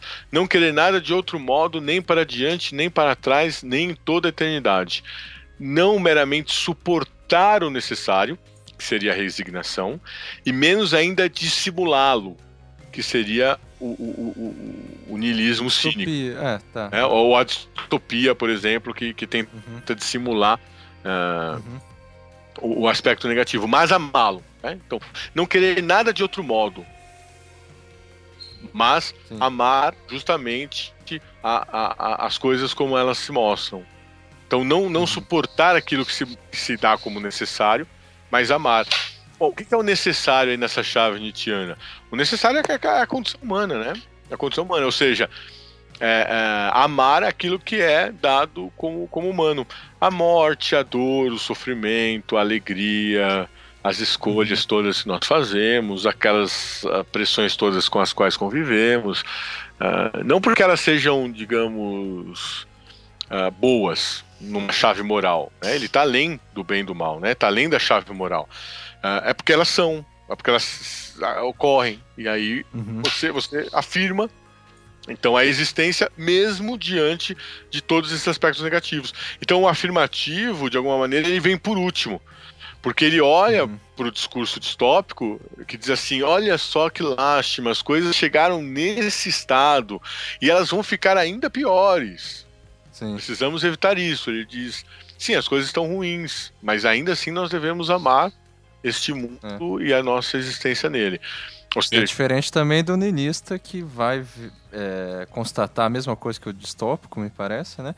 E vai simplesmente se resignar e, e tolerar, né? A, esses, essas mazelas ao invés de tentar Perfeito. fazer alguma, alguma Perfeito. coisa contra. Perfeito, porque o niilista lamenta que não exista nenhum valor que possa orientar a sua vida. Uhum. O afirmativo diz: eu não preciso de nenhum valor, a minha vida afirma-se por si. Uhum. Daí a ideia. É essa vontade. Essa questão de continuidade, né, que você apontou, assim, de ser o, o, afirmador vir depois, né, do, do niilista, também aparece na própria formulação do Nietzsche, né, que quem pensou o pessimismo até o fundo, né, chegou no ideal de homem mais exuberante. Então tem essa. Isso. Ah. Isso. Isso. Por quê? Por que chegou até até o fim, né? Até o fundo ali do niilismo. Porque, é, é, de fato, quando você destitui é, do mundo, ou, ou, ou, ou, da religião, ou do, do, do, do, além, ou de qualquer instância, é, um poder superior à vida, né? Quer dizer, já que nada tem nenhum valor, a vida então pode se, se, se, se insurgir como esse valor supremo. E aí a gente está falando então dessa vontade de potência, dessa vontade de vida, dessa vontade Sim. De afirmação, né? Então Sim. não é, digamos, resistir mas é afirmar diante Sim. da situação que se coloca. Uhum. Como que, isso aparece em algum momento lá no. Esse, esse, esse filme é um filme interessantíssimo, longo, muito, muito longo. Tem, uhum. enfim, aí três horas de duração, algo em torno disso. Uh, se passa na Capadócia, na Anatólia, né? Que é, que, que é ali na, na, na Turquia, e, e, e, mistura, digamos, três contos aí, dois ou três contos do Chekhov, né, do Chekhov, que é o, o, o grande contista russo. Uh, e aí ele faz uma coisa que eu acho muito interessante. Ele praticamente uh, transpõe os diálogos do século XIX, né, literário, para o cotidiano da, da, da, família aqui do, do Aidin, né? Que a, gente vai, que a gente vai acompanhar. Ao transpor isso, o filme fica denso, porque ele tem um diálogo praticamente literário. E ele, digamos, quase que, que faz uma adaptação literal dos contos do Chekhov. Só que ele faz o seguinte: ele, ele, ele muda três ou quatro elementos circunstanciais que invertem o vetor do sentido. Por isso, para mim, fica mais claro ainda a intenção do cineasta de fazer um filme afirmativo. É, é, é óbvio que eu fui, fui buscar outros filmes desse mesmo cineasta para compreender melhor, né? a sua, o, seu, o seu trajeto. Então, uh, tem, tem, um filme, por exemplo, é, Distante, de 2002, que, que, que, recebeu um prêmio ali do, do de, de, em Cannes, né, um prêmio do júri. Portanto, não é um, não é um, não é um, não é um cineasta desconhecido, é um cineasta bastante premiado. Né, apesar de ser turco, ou seja, apesar de estar numa, numa, geograficamente numa situação inferior em relação às produções que tem uma certa centralidade aí é, no cenário internacional. Mas ele faz, enfim, belos filmes, como por exemplo Três Macacos, Climas, Era uma Vez na Anatólia, que também baseados em contos de Chekhov. Uh, e ele ganha em 2014 o Palma de Ouro com Sono, Sono de Inverno. Em Distante, por exemplo, você tem uma, uma, uma relação difícil entre Mamute e Yusuf, né? São dois, dois personagens ali que têm uma, uma relação de parentesco.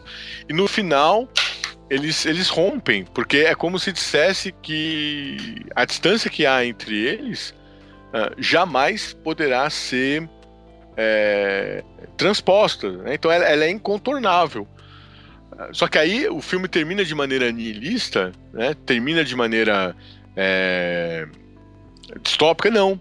O filme termina de uma forma muito bonita, em que simbolicamente eles partilham um cigarro e, digamos, resolvem no plano simbólico aquilo que na vida é, é, impossível de se levar. Então é como se eles dissessem o seguinte: olha, não, nós, nós não podemos viver juntos porque nós somos. Nós somos. Nós, nós temos uma distância incontornável. E a nossa vida junto é impossível. Mas não há por que lamentar. Então vamos celebrar a nossa impossibilidade de viver juntos, fumando juntos o último cigarro. E esse final não existe nos contos do Chekhov, é isso? É, então, esse, esse é de um, de, um, de um filme anterior dele, ah, que é tá. é o, o Distante. Tô... E uhum. aí, entrando agora então no Sono de Inverno, o que, que, que se passa? É, eu, eu misturei tudo. É, não, eu acho que eu não fui talvez muito claro, né? Então aproveito e, e, consigo ainda esclarecer para quem está uhum. tá nos ouvindo. É, sono de Inverno, o que, que, acontece? É a história de um dono de, de hotel, Aidin, que é rico. Uh, e que, portanto, enfim, uh, domina essa pequena aldeia aí, né, essa pequena região da, da, da, Capadócia. É dono de várias uh, casas tal, e tem os inquilinos ali que, enfim, dão um certo trabalho para eles, porque alguns deles não, não pagam. Ele é casado com, com uma, uma, uma, jovem mulher, Nihal, muito bonita, mas o casamento deles não deu certo. E eles são obrigados a viver na mesma casa. Quer dizer, obrigados. De algum modo, ele propõe a ela e ela aceita é, continuar vivendo ali, embora não vivam mais juntos. Então ele fica lá no canto dele, ele tem uma espécie de, de, de espaço ali predileto, que é o seu escritório, e ela vive no quarto, ah, enfim, no hotel. Junto tem a irmã também, que é a Necla. Né? Eu não vou falar aqui do, do, do, dos contos do Chekhov, porque é é, eles são, digamos, ressignificados numa trama mais complexa que é a que sustenta o filme. Então, falo exatamente do filme. A, mulher, a Nihal, né, a mulher do Aidin, é uma, é uma idealista. Então, ela acredita que pode, por meio da caridade, levar educação, uh, melhoria para a sociedade local e, de alguma forma, uh, fazer com que, as, que aquelas pessoas vivam felizes o, o marido não é necessariamente contrário a isso. Então ele não, não se opõe à caridade, mas obviamente ele, ele, ele tem uma posição contrária ao engajamento da mulher por ciúme e porque ele acha que é uma pura ilusão uh, confiar numa, numa, numa certa bondade humana, que portanto bastaria dar condições melhores de sobrevivência para que essa bondade naturalmente se manifestasse. E em relação à irmã, ele tem um, um atrito também, porque a irmã uh, o tempo todo o desvaloriza e, e por um, uma certa um certo ressentimento que ela tem uh, em relação ao irmão. Então, para tentar tentar montar isso de uma forma mais mais econômica, né? Porque o filme, como eu disse, tem, é complexo e tem aí três horas de duração. Como que a gente pode, então, entender assim, essas, essas tensões? A Necla, a irmã do Aidin, diz para ele que ele tem que ser um grande é, é, intelectual, que ele tem que fazer uma obra relevante, que ele tem que, enfim, de fato, porque ele era ator, né? De fato se dedicar a escrever alguma coisa importante. E o que, que ele faz? Ele escreve crônicas para um pequeno jornal local que não é lido por nada mais do que meia dúzia de pessoas da comunidade. Uhum. Mas, mas para ele isso é ótimo, ou seja, ele está ele tá satisfeito com o cotidiano e as pequenas coisas da vida dele. Né? E, e, e sabe dos, da, da, da, posição que ocupa na sociedade, ou seja, ali ele reina. É um espaço minúsculo, mas ele reina nesse espaço minúsculo que é o do universo dele. E ele se compraz com isso, ele afirma essa condição. Ela não, ela se ressente. E aí eles têm uma discussão, que é a discussão que foi tirado aí de um, de um dos, dos do Chekhov, que ela diz o seguinte: é, nós poderíamos, ah, digamos, ao não reagir ao mal, fazer com que a pessoa que pratica o mal se arrependa do mal justamente por não ter uma reação contra ele? Essa é a tese dela, né? Ela acredita que sim. E ele diz claramente que não. que, que, que, enfim, as pessoas que fazem o mal, você tem que resistir a elas, porque se você não resistir, elas não vão deixar de fazer o mal. Sim. Mas por que, que ela tem esse pensamento? Porque ela tem uma ilusão e ela quer crer nessa ilusão para poder tentar, pelo menos tentar salvar o casamento dela. Qual que é o cenário? A Necla se divorciou porque o marido alcoólatra batia nela. Então ela diz o seguinte: se eu voltar para o meu marido e dizer a ele, eu, eu, eu perdoo tudo que você fez, ou melhor, eu peço perdão a você. Então é a ideia de que ela vai se subjugar a ele, embora ele estivesse errado é, ele ficaria de tal forma, digamos, condoído, né? De tal forma. É, seria culpado. tocado. Ah. Isso, e seria tocado na sua compaixão, sim. Se sentiria culpado e, portanto, veria aí uma compaixão e mudaria o seu jeito de ser, ou seja, deixaria, deixaria de ser alcoólatra, deixaria de bater nela e a perdoaria, porque justamente ele é que está errado. Quer dizer, é um delírio dela. É, realmente é, faltou uma psicologia. Pois é, mas. mas Falta, que... é, assim, psicologia eu digo, né, empírica, né, assim, uma vivência. Que eles vão. Então, esse é o primeiro. O primeiro. É, a primeira ilusão que ele tira de cenário. Uhum. Então, por que, que isso é importante? Porque afirmação não significa autoilusão. Tá? Uhum. Afirmar não é dizer sim para uma ilusão. Né? É justamente dizer sim para aquilo que tem de mais negativo e cruel na existência. Ou seja, é dizer sim para o sofrimento e não é, é, é, escamoteá-lo em nome de qualquer ilusão.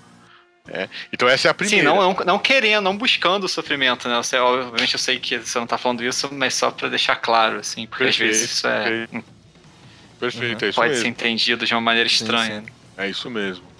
E sim, não, não tem nenhum, nenhum viés aí de, de busca pelo sofrimento, mas é justamente.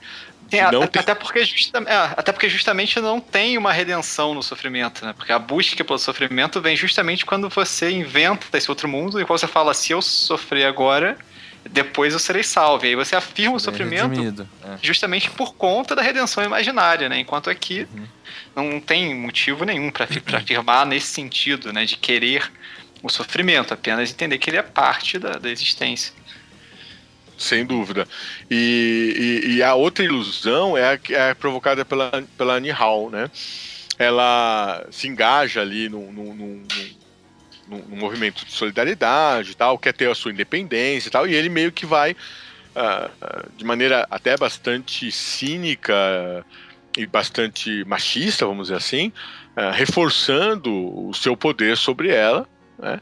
E ela se vê um pouco como presa, por isso o nome hibernação, né, o sono de inverno, presa àquela situação. Ela podia sair de lá, mas ela não consegue sair. Uhum. Uh, e, e, e, aí chega um, um, um, elemento que eu acho que é simbólico para compreender então é, essa ilusão da Nihal em relação aos homens. É, existe um inquilino que não está pagando o aluguel e ele moveu um processo contra de despejo. Né? E aí foi a, a, o oficial de justiça foi lá, tirou a televisão da casa, enfim, tá uhum. todo esse litígio em, em, em jogo.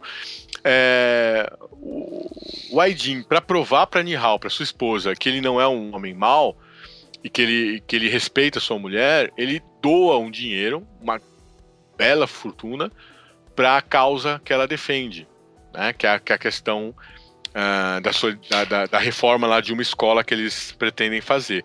Só que ela pega esse dinheiro e leva justamente para essa família que está em dificuldade, para que eles possam superar a sua condição. Né? Então, uh, há, um, há um homem essa família é constituída basicamente por dois irmãos. Um deles é um religioso subserviente que chega a cansar tamanha as reverências que ele faz, ao que ele presta ao Aidan, ao, ao, ao né? Ao, protagonista aí, ao dono do hotel. E o irmão dele que é um alcoólatra que foi preso e que não baixa a cabeça para nada. Enfim, é um orgulhoso até o último grau, é, que jamais curva as suas costas diante do poder que representa aí o Aidin. E aí o que, que vai acontecer então na história? A Nihal pega esse dinheiro, em vez de levar ali para a causa dela, da, da, da, da, reconstrução da escola, decide doar para essa família. É muito dinheiro, é o dinheiro correspondente não só ao, ao, pagamento dos aluguéis atrasados, mas que poderia comprar a própria casa. Ou seja, eles poderiam comprar a casa com aquele dinheiro que ela vai lá e doa para eles. Bom, o irmão subserviente fica super feliz, né? agradece, não sabe como agradecê-la.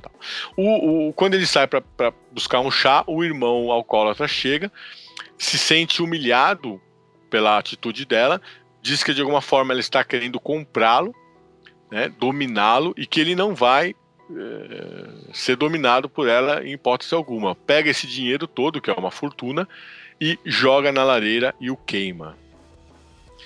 E aí isso acaba completamente com a Nihal. Ela volta para casa chorando, absolutamente, é, enfim, machucada por ver a sua ilusão, a sua crença se desmoronar. Né? Quer dizer, por que, que alguém né, vai queimar uma fortuna que representaria ali a solução de todos os seus problemas, né? Uh, e agiria de maneira tão má e tão perversa assim. É o que ela pensa. E, na, e do outro lado tá o sujeito ali dizendo: bom, mas quem que é essa mulher que acha que com, com, com dinheiro vai comprar a minha, a minha subserviência, né? Como se isso fosse sinal de uma certa bondade. Então, digamos, a, a tese ali do Aidin, né? Assim, de, que não, não há como, como, como combater o mal, né? Que ele é, enfim, é humano, é, foi posto à prova e ele, digamos assim, vence. E aí a cena final, ela pede para ele ir embora. De alguma forma ele, ele consente, diz que vai ficar um tempo na capital, uh, em Istambul, e, e que depois do inverno ele voltaria, então. Porque o inverno não tem jeito, né? Todo mundo fica dentro de casa e aí todo mundo tem que viver, digamos, no mesmo ambiente e ela não suportava viver com ele. Ele sai embora, mas ele não vai, ele retorna. E aí quando ele retorna, há um, uma espécie de, de discurso em off, como se a gente tivesse acesso ao pensamento dele, em que ele diz para Nihal, ele jamais diria para ela, porque ele jamais se, se, se se colocaria numa posição subalterna a ela ou de igualdade, ele sempre se coloca numa posição superior, né, como, como, como homem. Tal. Então ele tem um discurso e uma. Ele é cínico nesse sentido, né, ele não é de maneira alguma um, um sujeito bonzinho. E ele usa todo o seu poder para dominar e para manipular a, a, a situação para que ela o favoreça. Então ele diz ali para ela que, enfim, sabe que é impossível eles viverem juntos, sabe que ela já vai, jamais vai, vai amá-lo de novo, mas que de alguma forma ele, ele continua amando é, e, e, que ele prefere é, continuar junto dela, mesmo ela não querendo. Sim. Então, é, no final tem essa essa questão de, de, de, que ele prefere que as coisas fiquem como estão uh, a tê-la longe. Uhum. Em, em outras palavras, o que ele está dizendo praticamente é que ele entende que as coisas sejam insolúveis, né? Uhum. que o sofrimento é, é, que existe é causado por ele, mas que ainda assim a sua vontade é de tê-la perto, uhum. mesmo não podendo uh, manter um relacionamento efetivo com ela. Então essa questão é muito delicada porque Sim. o afirmativo não é necessariamente o positivo. Moral, né? Moral. O afirmativo, no caso aí, é uma vontade que se impõe. Ainda uhum. que uma, uma vontade, do ponto de vista moral, questionável. Agora, uhum. por que, que o filme é afirmativo? Porque o filme não faz nenhum julgamento moral. Por que, que o filme é afirmativo? Porque ele justamente inverte o sentido que os contos tinham, que de certa forma era mais, vamos dizer assim, os contos eram mais pessimistas. E uhum. Porque, porque o insolúvel soava com um certo lamento. E aqui no filme, o insolúvel parece render uma certa satisfação. Claro, uhum. na ótica aí do Aidin, né, que é o protagonista. Para Nihal não. Mas a Nihal podia sair de lá. Ela não sai porque de alguma forma ele não tem forças para sair.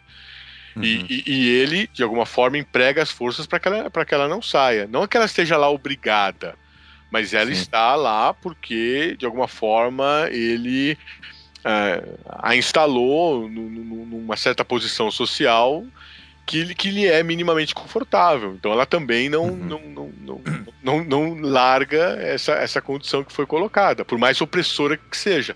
Mas para uhum. ele tá tudo ótimo, tudo ótimo. Tanto que ele, de maneira muito satisfatória, né, assim, de, de, de autossatisfação, é, liga o computador e escreve lá a história do teatro turco indicando na continuidade do, do, do, da história, né, já que o filme acaba, que ele vai continuar se dedicando aos seus escritos.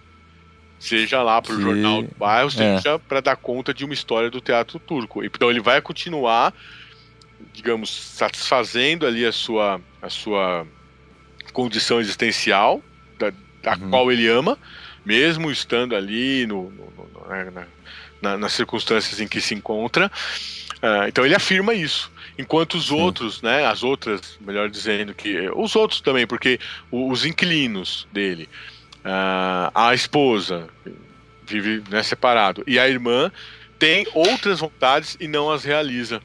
Então acho que a chave aí do, da afirmação está muito ligada à vontade. É, seguir essa vontade, ainda que ela seja misteriosa, né? ninguém saiba exatamente de onde surge essa vontade, mas parece que, que efetivamente afirmar essa vontade, seguir essa vontade, acaba sendo superior na afirmação da vida do que qualquer outra circunstância de ordem moral ou social. E o filme foi escolhido justamente porque ele não tem nenhum elemento moral ou social que permita salvar, vamos dizer assim, a imagem do Aidin. Ele é de fato cínico, mas ele afirma essa sua condição. Sim. Inclusive, é, ele afirma o objeto dessa, de, de alguma dessas vontades é não precisa ter grandes proporções, né? Como por exemplo o, público que ele almeja atingir com os escritos dele. Perfeito, né? perfeito. Ele não precisa. perfeito. Ele não precisa. É como, é como enfim, é, é, se ele dissesse, eu, eu, eu, a, o meu prazer é, está em, em, em, realizar a minha vontade, que é escrever. Ainda uhum. que para esse pequeno público. Eu não preciso de um reconhecimento externo maior para dizer que o que eu faço é bom ou é válido. Então o uhum. valor uhum. não vem de fora da sociedade, dos leitores, do jornal, do, do, que quer que seja, mas vem da própria vida, ou seja, da, da, do próprio prazer de realizar aquilo. Uhum. Uhum. É interessante, porque da mesma forma que você fez com os filmes anteriores, você também não, não tá julgando, obviamente. É, eu tô falando isso só para deixar a coisa óbvia, redundante mesmo, mas você não tá julgando esse filme como algo positivo, né? Assim como você não julgou os outros como negativo. Os outros dois. Perfeito. É... Uh, seria mais fácil ilustrar o afirmativo, por exemplo, em Match Point, né? O sujeito uhum. faz de tudo ali para fazer valer a sua vontade. O filme do Woody Allen. Allen né? Meia-Noite em Paris, do Woody Allen, acho que esse mais pessoas viram. Ali é um filme uhum. afirmativo também. O sujeito tem uma crise, ele acha que o, que o passado é melhor, a idade do ouro, enfim. Uh, justifica uhum. a, a, a, lamentação do tempo presente, até que ele passa por uma transformação e no final ele afirma a vida dele, o tempo presente, Sim. o local onde se encontra e tudo mais. Então o afirmativo aí ele se distingue né, do, do niilista, porque o niilista não vê valor em nada, o afirmativo vê valor na vida. E se distingue do distópico, porque o distópico de alguma maneira, diz que é preciso transformar o mundo. Portanto, é uhum. é preciso acreditar na possibilidade de superação das dificuldades atuais, na transformação delas, para que o mundo possa ser plenamente vivido. E o afirmativo vai dizer que não. A gente não, não lamenta que as coisas sejam assim, né? Assim, é uma, uma pena que a gente tenha que viver desse jeito, mas é o que é, é, é, é a vida que nós temos. Então a gente afirma a vida que nós vivemos. Sim, e portanto merece, inclusive, é, é uma, uma vida, uma circunstância que merece ser desejada, merece ser né, amada nos termos de Nietzsche. Como a grande beleza, né? Que foi um uhum. filme que muita gente viu também, né? Do Paulo Sorrentino. Uhum. Esse filme é excelente. É. é, o sujeito, a, a, a vida na, na, na, elite principalmente, né? Que é aquele uhum. retrato que ele faz ali da sociedade, é vazia, não tem sentido nenhum. Mas tá todo uhum. mundo lá gozando a vida, tá todo mundo ali afirmando a vida. E aí uhum. ele sabe que, que as coisas, enfim, tem, tem, tem é, é, tem. Mazelas, né? Isso, isso, tem, tem, as suas misérias, né? Ele sabe que uhum. tem as suas misérias, mas ele é, ele é de, de, certa forma, um tanto quanto cínico, né? Uhum. Uh, sarcástico ao, ao, ao, reconhecer que, enfim, essas mazelas são só um componente da vida e que, portanto, afirmar a vida de alguma forma, Sim. inclui também afirmar essas mazelas. Então, não é uma, uma lógica dialética que você tenta uhum. superar uhum. o negativo, mas é justamente uma espécie de, de, de, impossibilidade de solução daquilo que é inconciliável. Né? Uhum. Portanto, aparece junto as mazelas e as alegrias, né? a riqueza e a pobreza, a, o bem e o mal, a, uhum. o certo e o errado, a exploração e o explorado, enfim. Legal. É, agora, uma pergunta. É, diz aí. Daniel. Não, não, ia, ia falar que acho que ficou claro, a gente podia ir encerrando, ia, mas sim, se você sim. vai fazer uma pergunta, vai lá. É, é, é uma pergunta, não sei se adequada, porque eu imagino que você não, não pensou sobre isso nesse, nessa pesquisa, Rogério.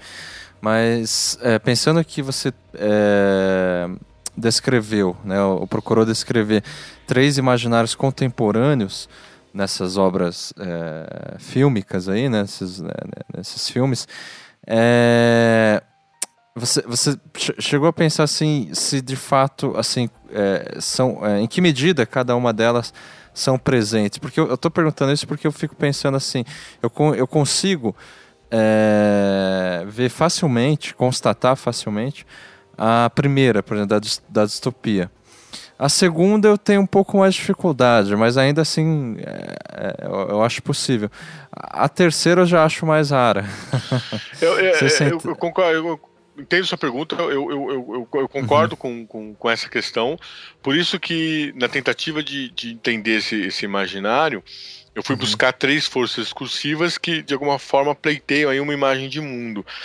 Porque uhum. é, é, o, o, aspecto, digamos, é, de ser mais visível ou menos visível uhum. responderia uhum. a, uma, a uma chave aqui, que no caso não está me, me, me, preocupando muito, sim, sim. porque depende muito do, vamos dizer assim, da bolha, né? Pra, Uhum. Para retomar um termo uhum. que a gente usou aí. Acho que depende muito da bolha. Se a gente pensar na, na maior parte da, da, da, do cidadão comum, trabalhador uhum. comum, ele está muito mais na chave do afirmativo do que do distópico é, ou do niilista. Uhum. É, porque, porque, de alguma forma, o distópico é aquele que minimamente está imbuído do, do, do, de um de um projeto moderno que se dá Sim, justamente é... por conta de uma, de uma, de uma necessidade, Sim. digamos, de, de, Ele é minimamente esclarecido, né? Assim, de alguma forma, o que, portanto, é, lhe dá condições de pensar num, de como o mundo deveria ser melhor ou mais justo claro, e tudo mais. Claro, né? claro. Eu acho que a, que a, que a questão, digamos, engajada, militante, uhum. né? Uh, uhum. Vai numa chave mais distópica ou, ou, por vezes nihilista. Embora o nihilista muitas vezes é, é, é um pouco próximo do, desse cético, desse sábio cético, sabe? Aquele que, uhum, que estudou uhum. muito, que viveu muito, que passou por experiências e que sabe que, enfim, nada tem é, é muito valor. Se ele não consegue jogar isso para a vida, uh, de fato ele vai ficar numa visão mais negativa, mais pessimista, uhum. mais nihilista. Uh, o distópico, uh, de alguma forma, ainda é o discurso do engajado. E, e me parece uhum. que o afirmativo, embora exista tanto em um grupo quanto em outro, ele, ele, ele estaria mais ligado mesmo a, a, a, ao trabalhador comum, né? Assim, a, uhum. ao grupo de pessoas que sabe da dificuldade enorme que enfrenta todos os dias Sim. e ainda assim segue, segue vivendo a vida com alegria, né? Sim, quer viver tranquilamente na favela onde eu nasci. É? é... Não, eu tô tentando ilustrar aqui alguma coisa. Pode ser, pode ser. É, é, pode ser, pode ser. Na, na, na, Mestre das referências. É, na favela ou lá no, no, no topo da, da, sim, da, da escala uhum. de riqueza. Tá? Viver porque... tranquilamente na mansão onde eu nasci. É, é, também, é, também. isso, isso. É porque no fundo tanto faz a questão, sim, a questão sim. social. Né? Eu, eu acho castelo. Que é, eu acho que seria um equívoco dizer, por exemplo, que o afirmativo estaria em alguma classe ou algum grupo social. O que eu... Sim, não tem nenhum indicativo disso preciso, ah, né? O que, assim, eu diria, não... o que eu diria é que na história das mentalidades, uhum. o moderno irrompe com a ideia de um projeto. Então ele rompe, digamos, na chave da utopia e na chave da distopia contemporânea.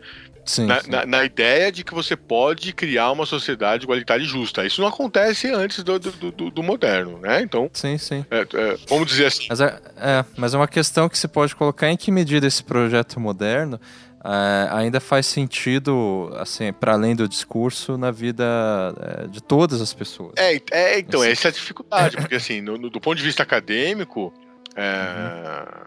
sobrevive o, o, o a, com maior ênfase Uh, uhum. A ideia utópica distópica, vamos dizer assim. Sim, sim. Mas sim. eu acho que não dá para tomar, digamos, a imagem de mundo como aquela produzida intelectualmente. E aí eu acho que é um, um, um valor adicional desse tipo de pesquisa que se volta para o imaginário. Como ela uhum. não é, é, basicamente intelectual, né? Assim, ela, uhum. ela se, se, se, se, volta para pra, as imagens da vida, ela consegue. sensível. Assim. Isso, ela consegue ultrapassar o aspecto teórico. Porque uhum, teorizar sim. sobre a afirmação uh, é, é, é, difícil, né? Para não dizer sim. impossível. Então, sim, sim. Uhum. a única possibilidade é uma filosofia vitalista, como a do Nietzsche, como a do Clément Rosset, ou de algum modo como essa educação que a gente procura promover ao colocar em, em debate essa outra possibilidade. Porque Sim. aí você desloca aquele, aquele foco do tipo eu, intelectual, acadêmico, uh, uh, sabedor das coisas, vou então dizer como é que eu devo educar aquele uh, sujeito, Sim. criança, pobre, o outro né, que não sabe nada e que, portanto, vai ter que saber como o mundo é. Então, essa ideia de que eu vou transformar e dizer qual é o saber que ele necessita né, pra, para o mundo igualitário, justo e etc., por mais boas intenções que tem, tem também aí uma chave intelectual, uma chave uhum. teórica e uma chave também de imposição. Quando muitas Sim. vezes né, o que rompe né, dessas, de, de, de, desse, dessa vida é, são uhum. manifestações né, que, que, que, afirmam, independente dos aspectos que nós podemos julgar negativos ou não. Por isso que Sim. aqui eu, eu, elimino o aspecto moral e, e, e tento constatar. Uhum. São os três discursos.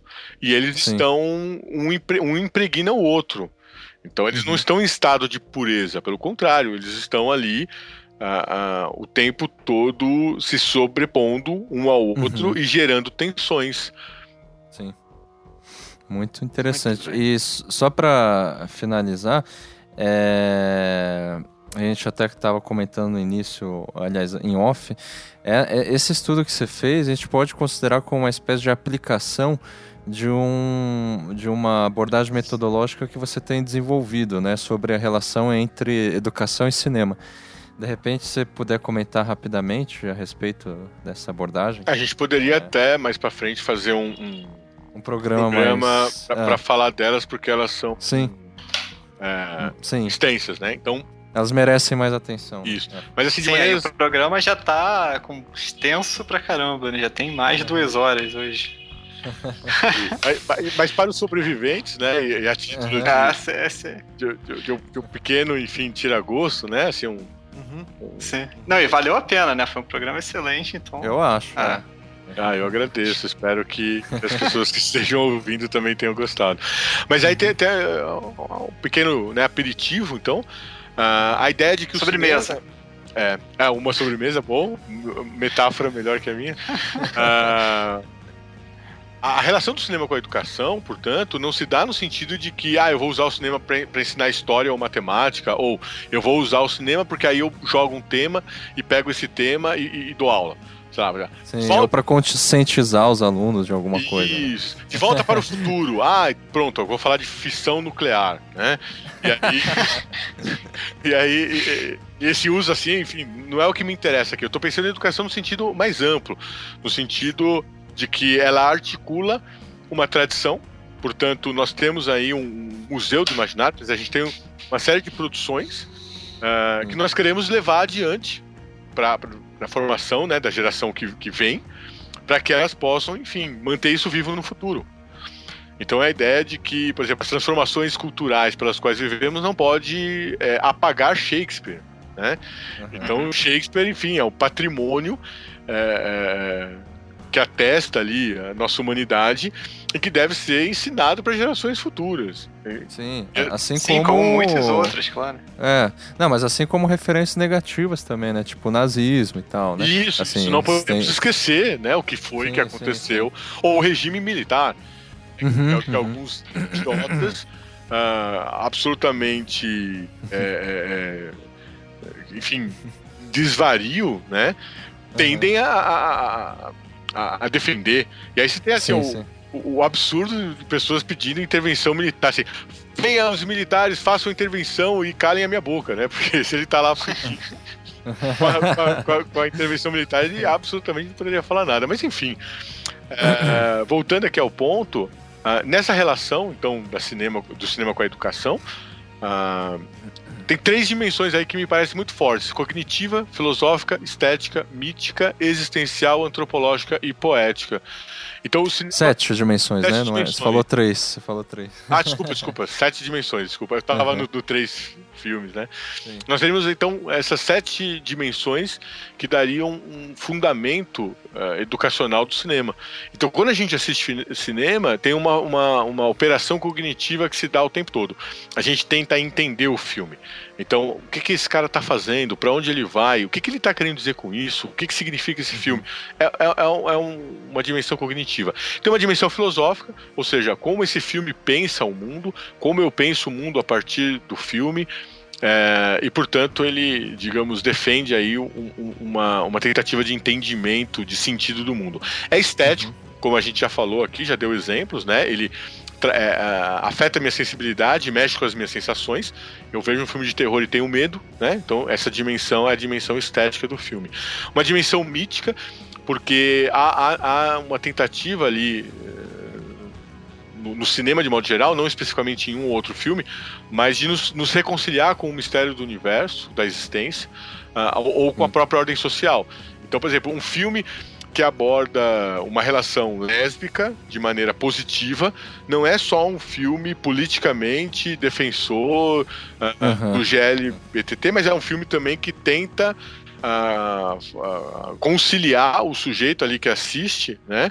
Com, essa, com esse modo de ser. Então é dizer o seguinte: na sociedade, esse modo de ser hoje é aceito ou deveria uhum. ser aceito por todos. Então tá aqui o modo de ser uh, da sociedade contemporânea, e aí isso Sim. nos impõe, digamos assim, uma forma de compreensão da própria sociedade. Então, uhum. essa, essa aproximação mais mítica. Ele é existencial, porque, de alguma maneira, eu, eu, eu reflito sobre mim mesmo, né? Como já dizia o Paul Ricoeur, eu passo pelos signos da cultura, no fundo, para compreender a mim mesmo. Então, os signos da cultura são desvio para uma busca de si. Isso quer dizer, uhum o, o, o filme é um pretexto para, no fundo, eu, eu, travar um contato comigo mesmo. Então, esse mesmo filme positivo em relação ao lesbianismo ou, ou as, as, ao amor lésbico, enfim, o, o, termo pode ser questionado aqui, pode fazer uhum. com que eu reveja a minha visão uh, sobre gênero. Então, de alguma uhum. forma, tem uma dimensão aí existencial. É, ele é antropológico, no sentido de que ele trabalha com o imaginário, ou seja, ele trabalha com cultura, ele é um elemento da cultura. Então, ele é antropológico no sentido de que é cultural, né? e, portanto, uhum.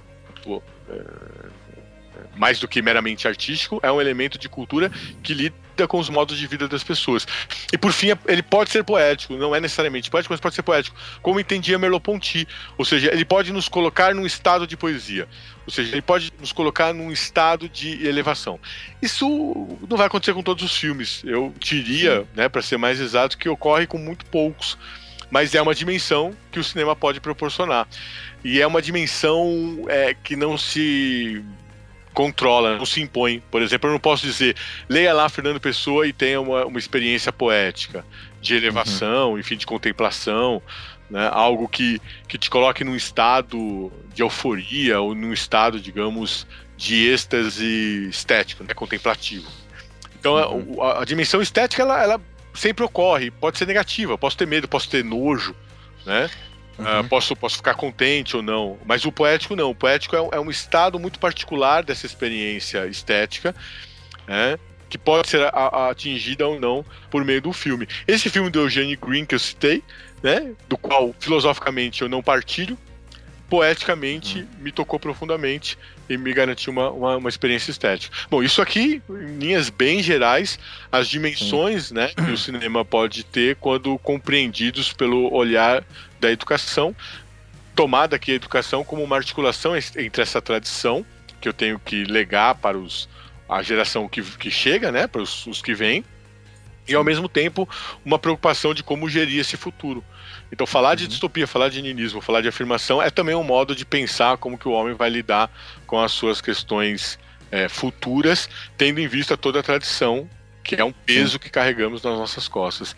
E o presente também, né? É, sem dúvida, sem dúvida. sem dúvida. É, é, de alguma forma, a, a, educação ocorre forçosamente no presente, né? Então ela articula uhum. essas dimensões sempre no tempo presente.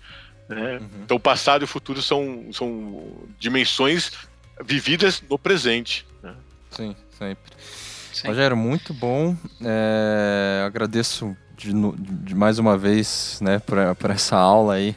Sim, obrigado, Rogério, pra, foi, foi ótimo. Gente. É, vou deixar indicado é, na, no post um artigo mais é, recente do ano passado que eu escrevi com o Rogério sobre um filme chamado O Melhor Lance, do Giuseppe Tornatore, que é um estudo fílmico, a gente pode chamar assim, né, Rogério? Perfeito. É, enfim, embora isso tenha sido antes do pós-doutorado do, do Rogério, então, enfim, é, foi uma análise mais, digamos, rudimentar, eu acho.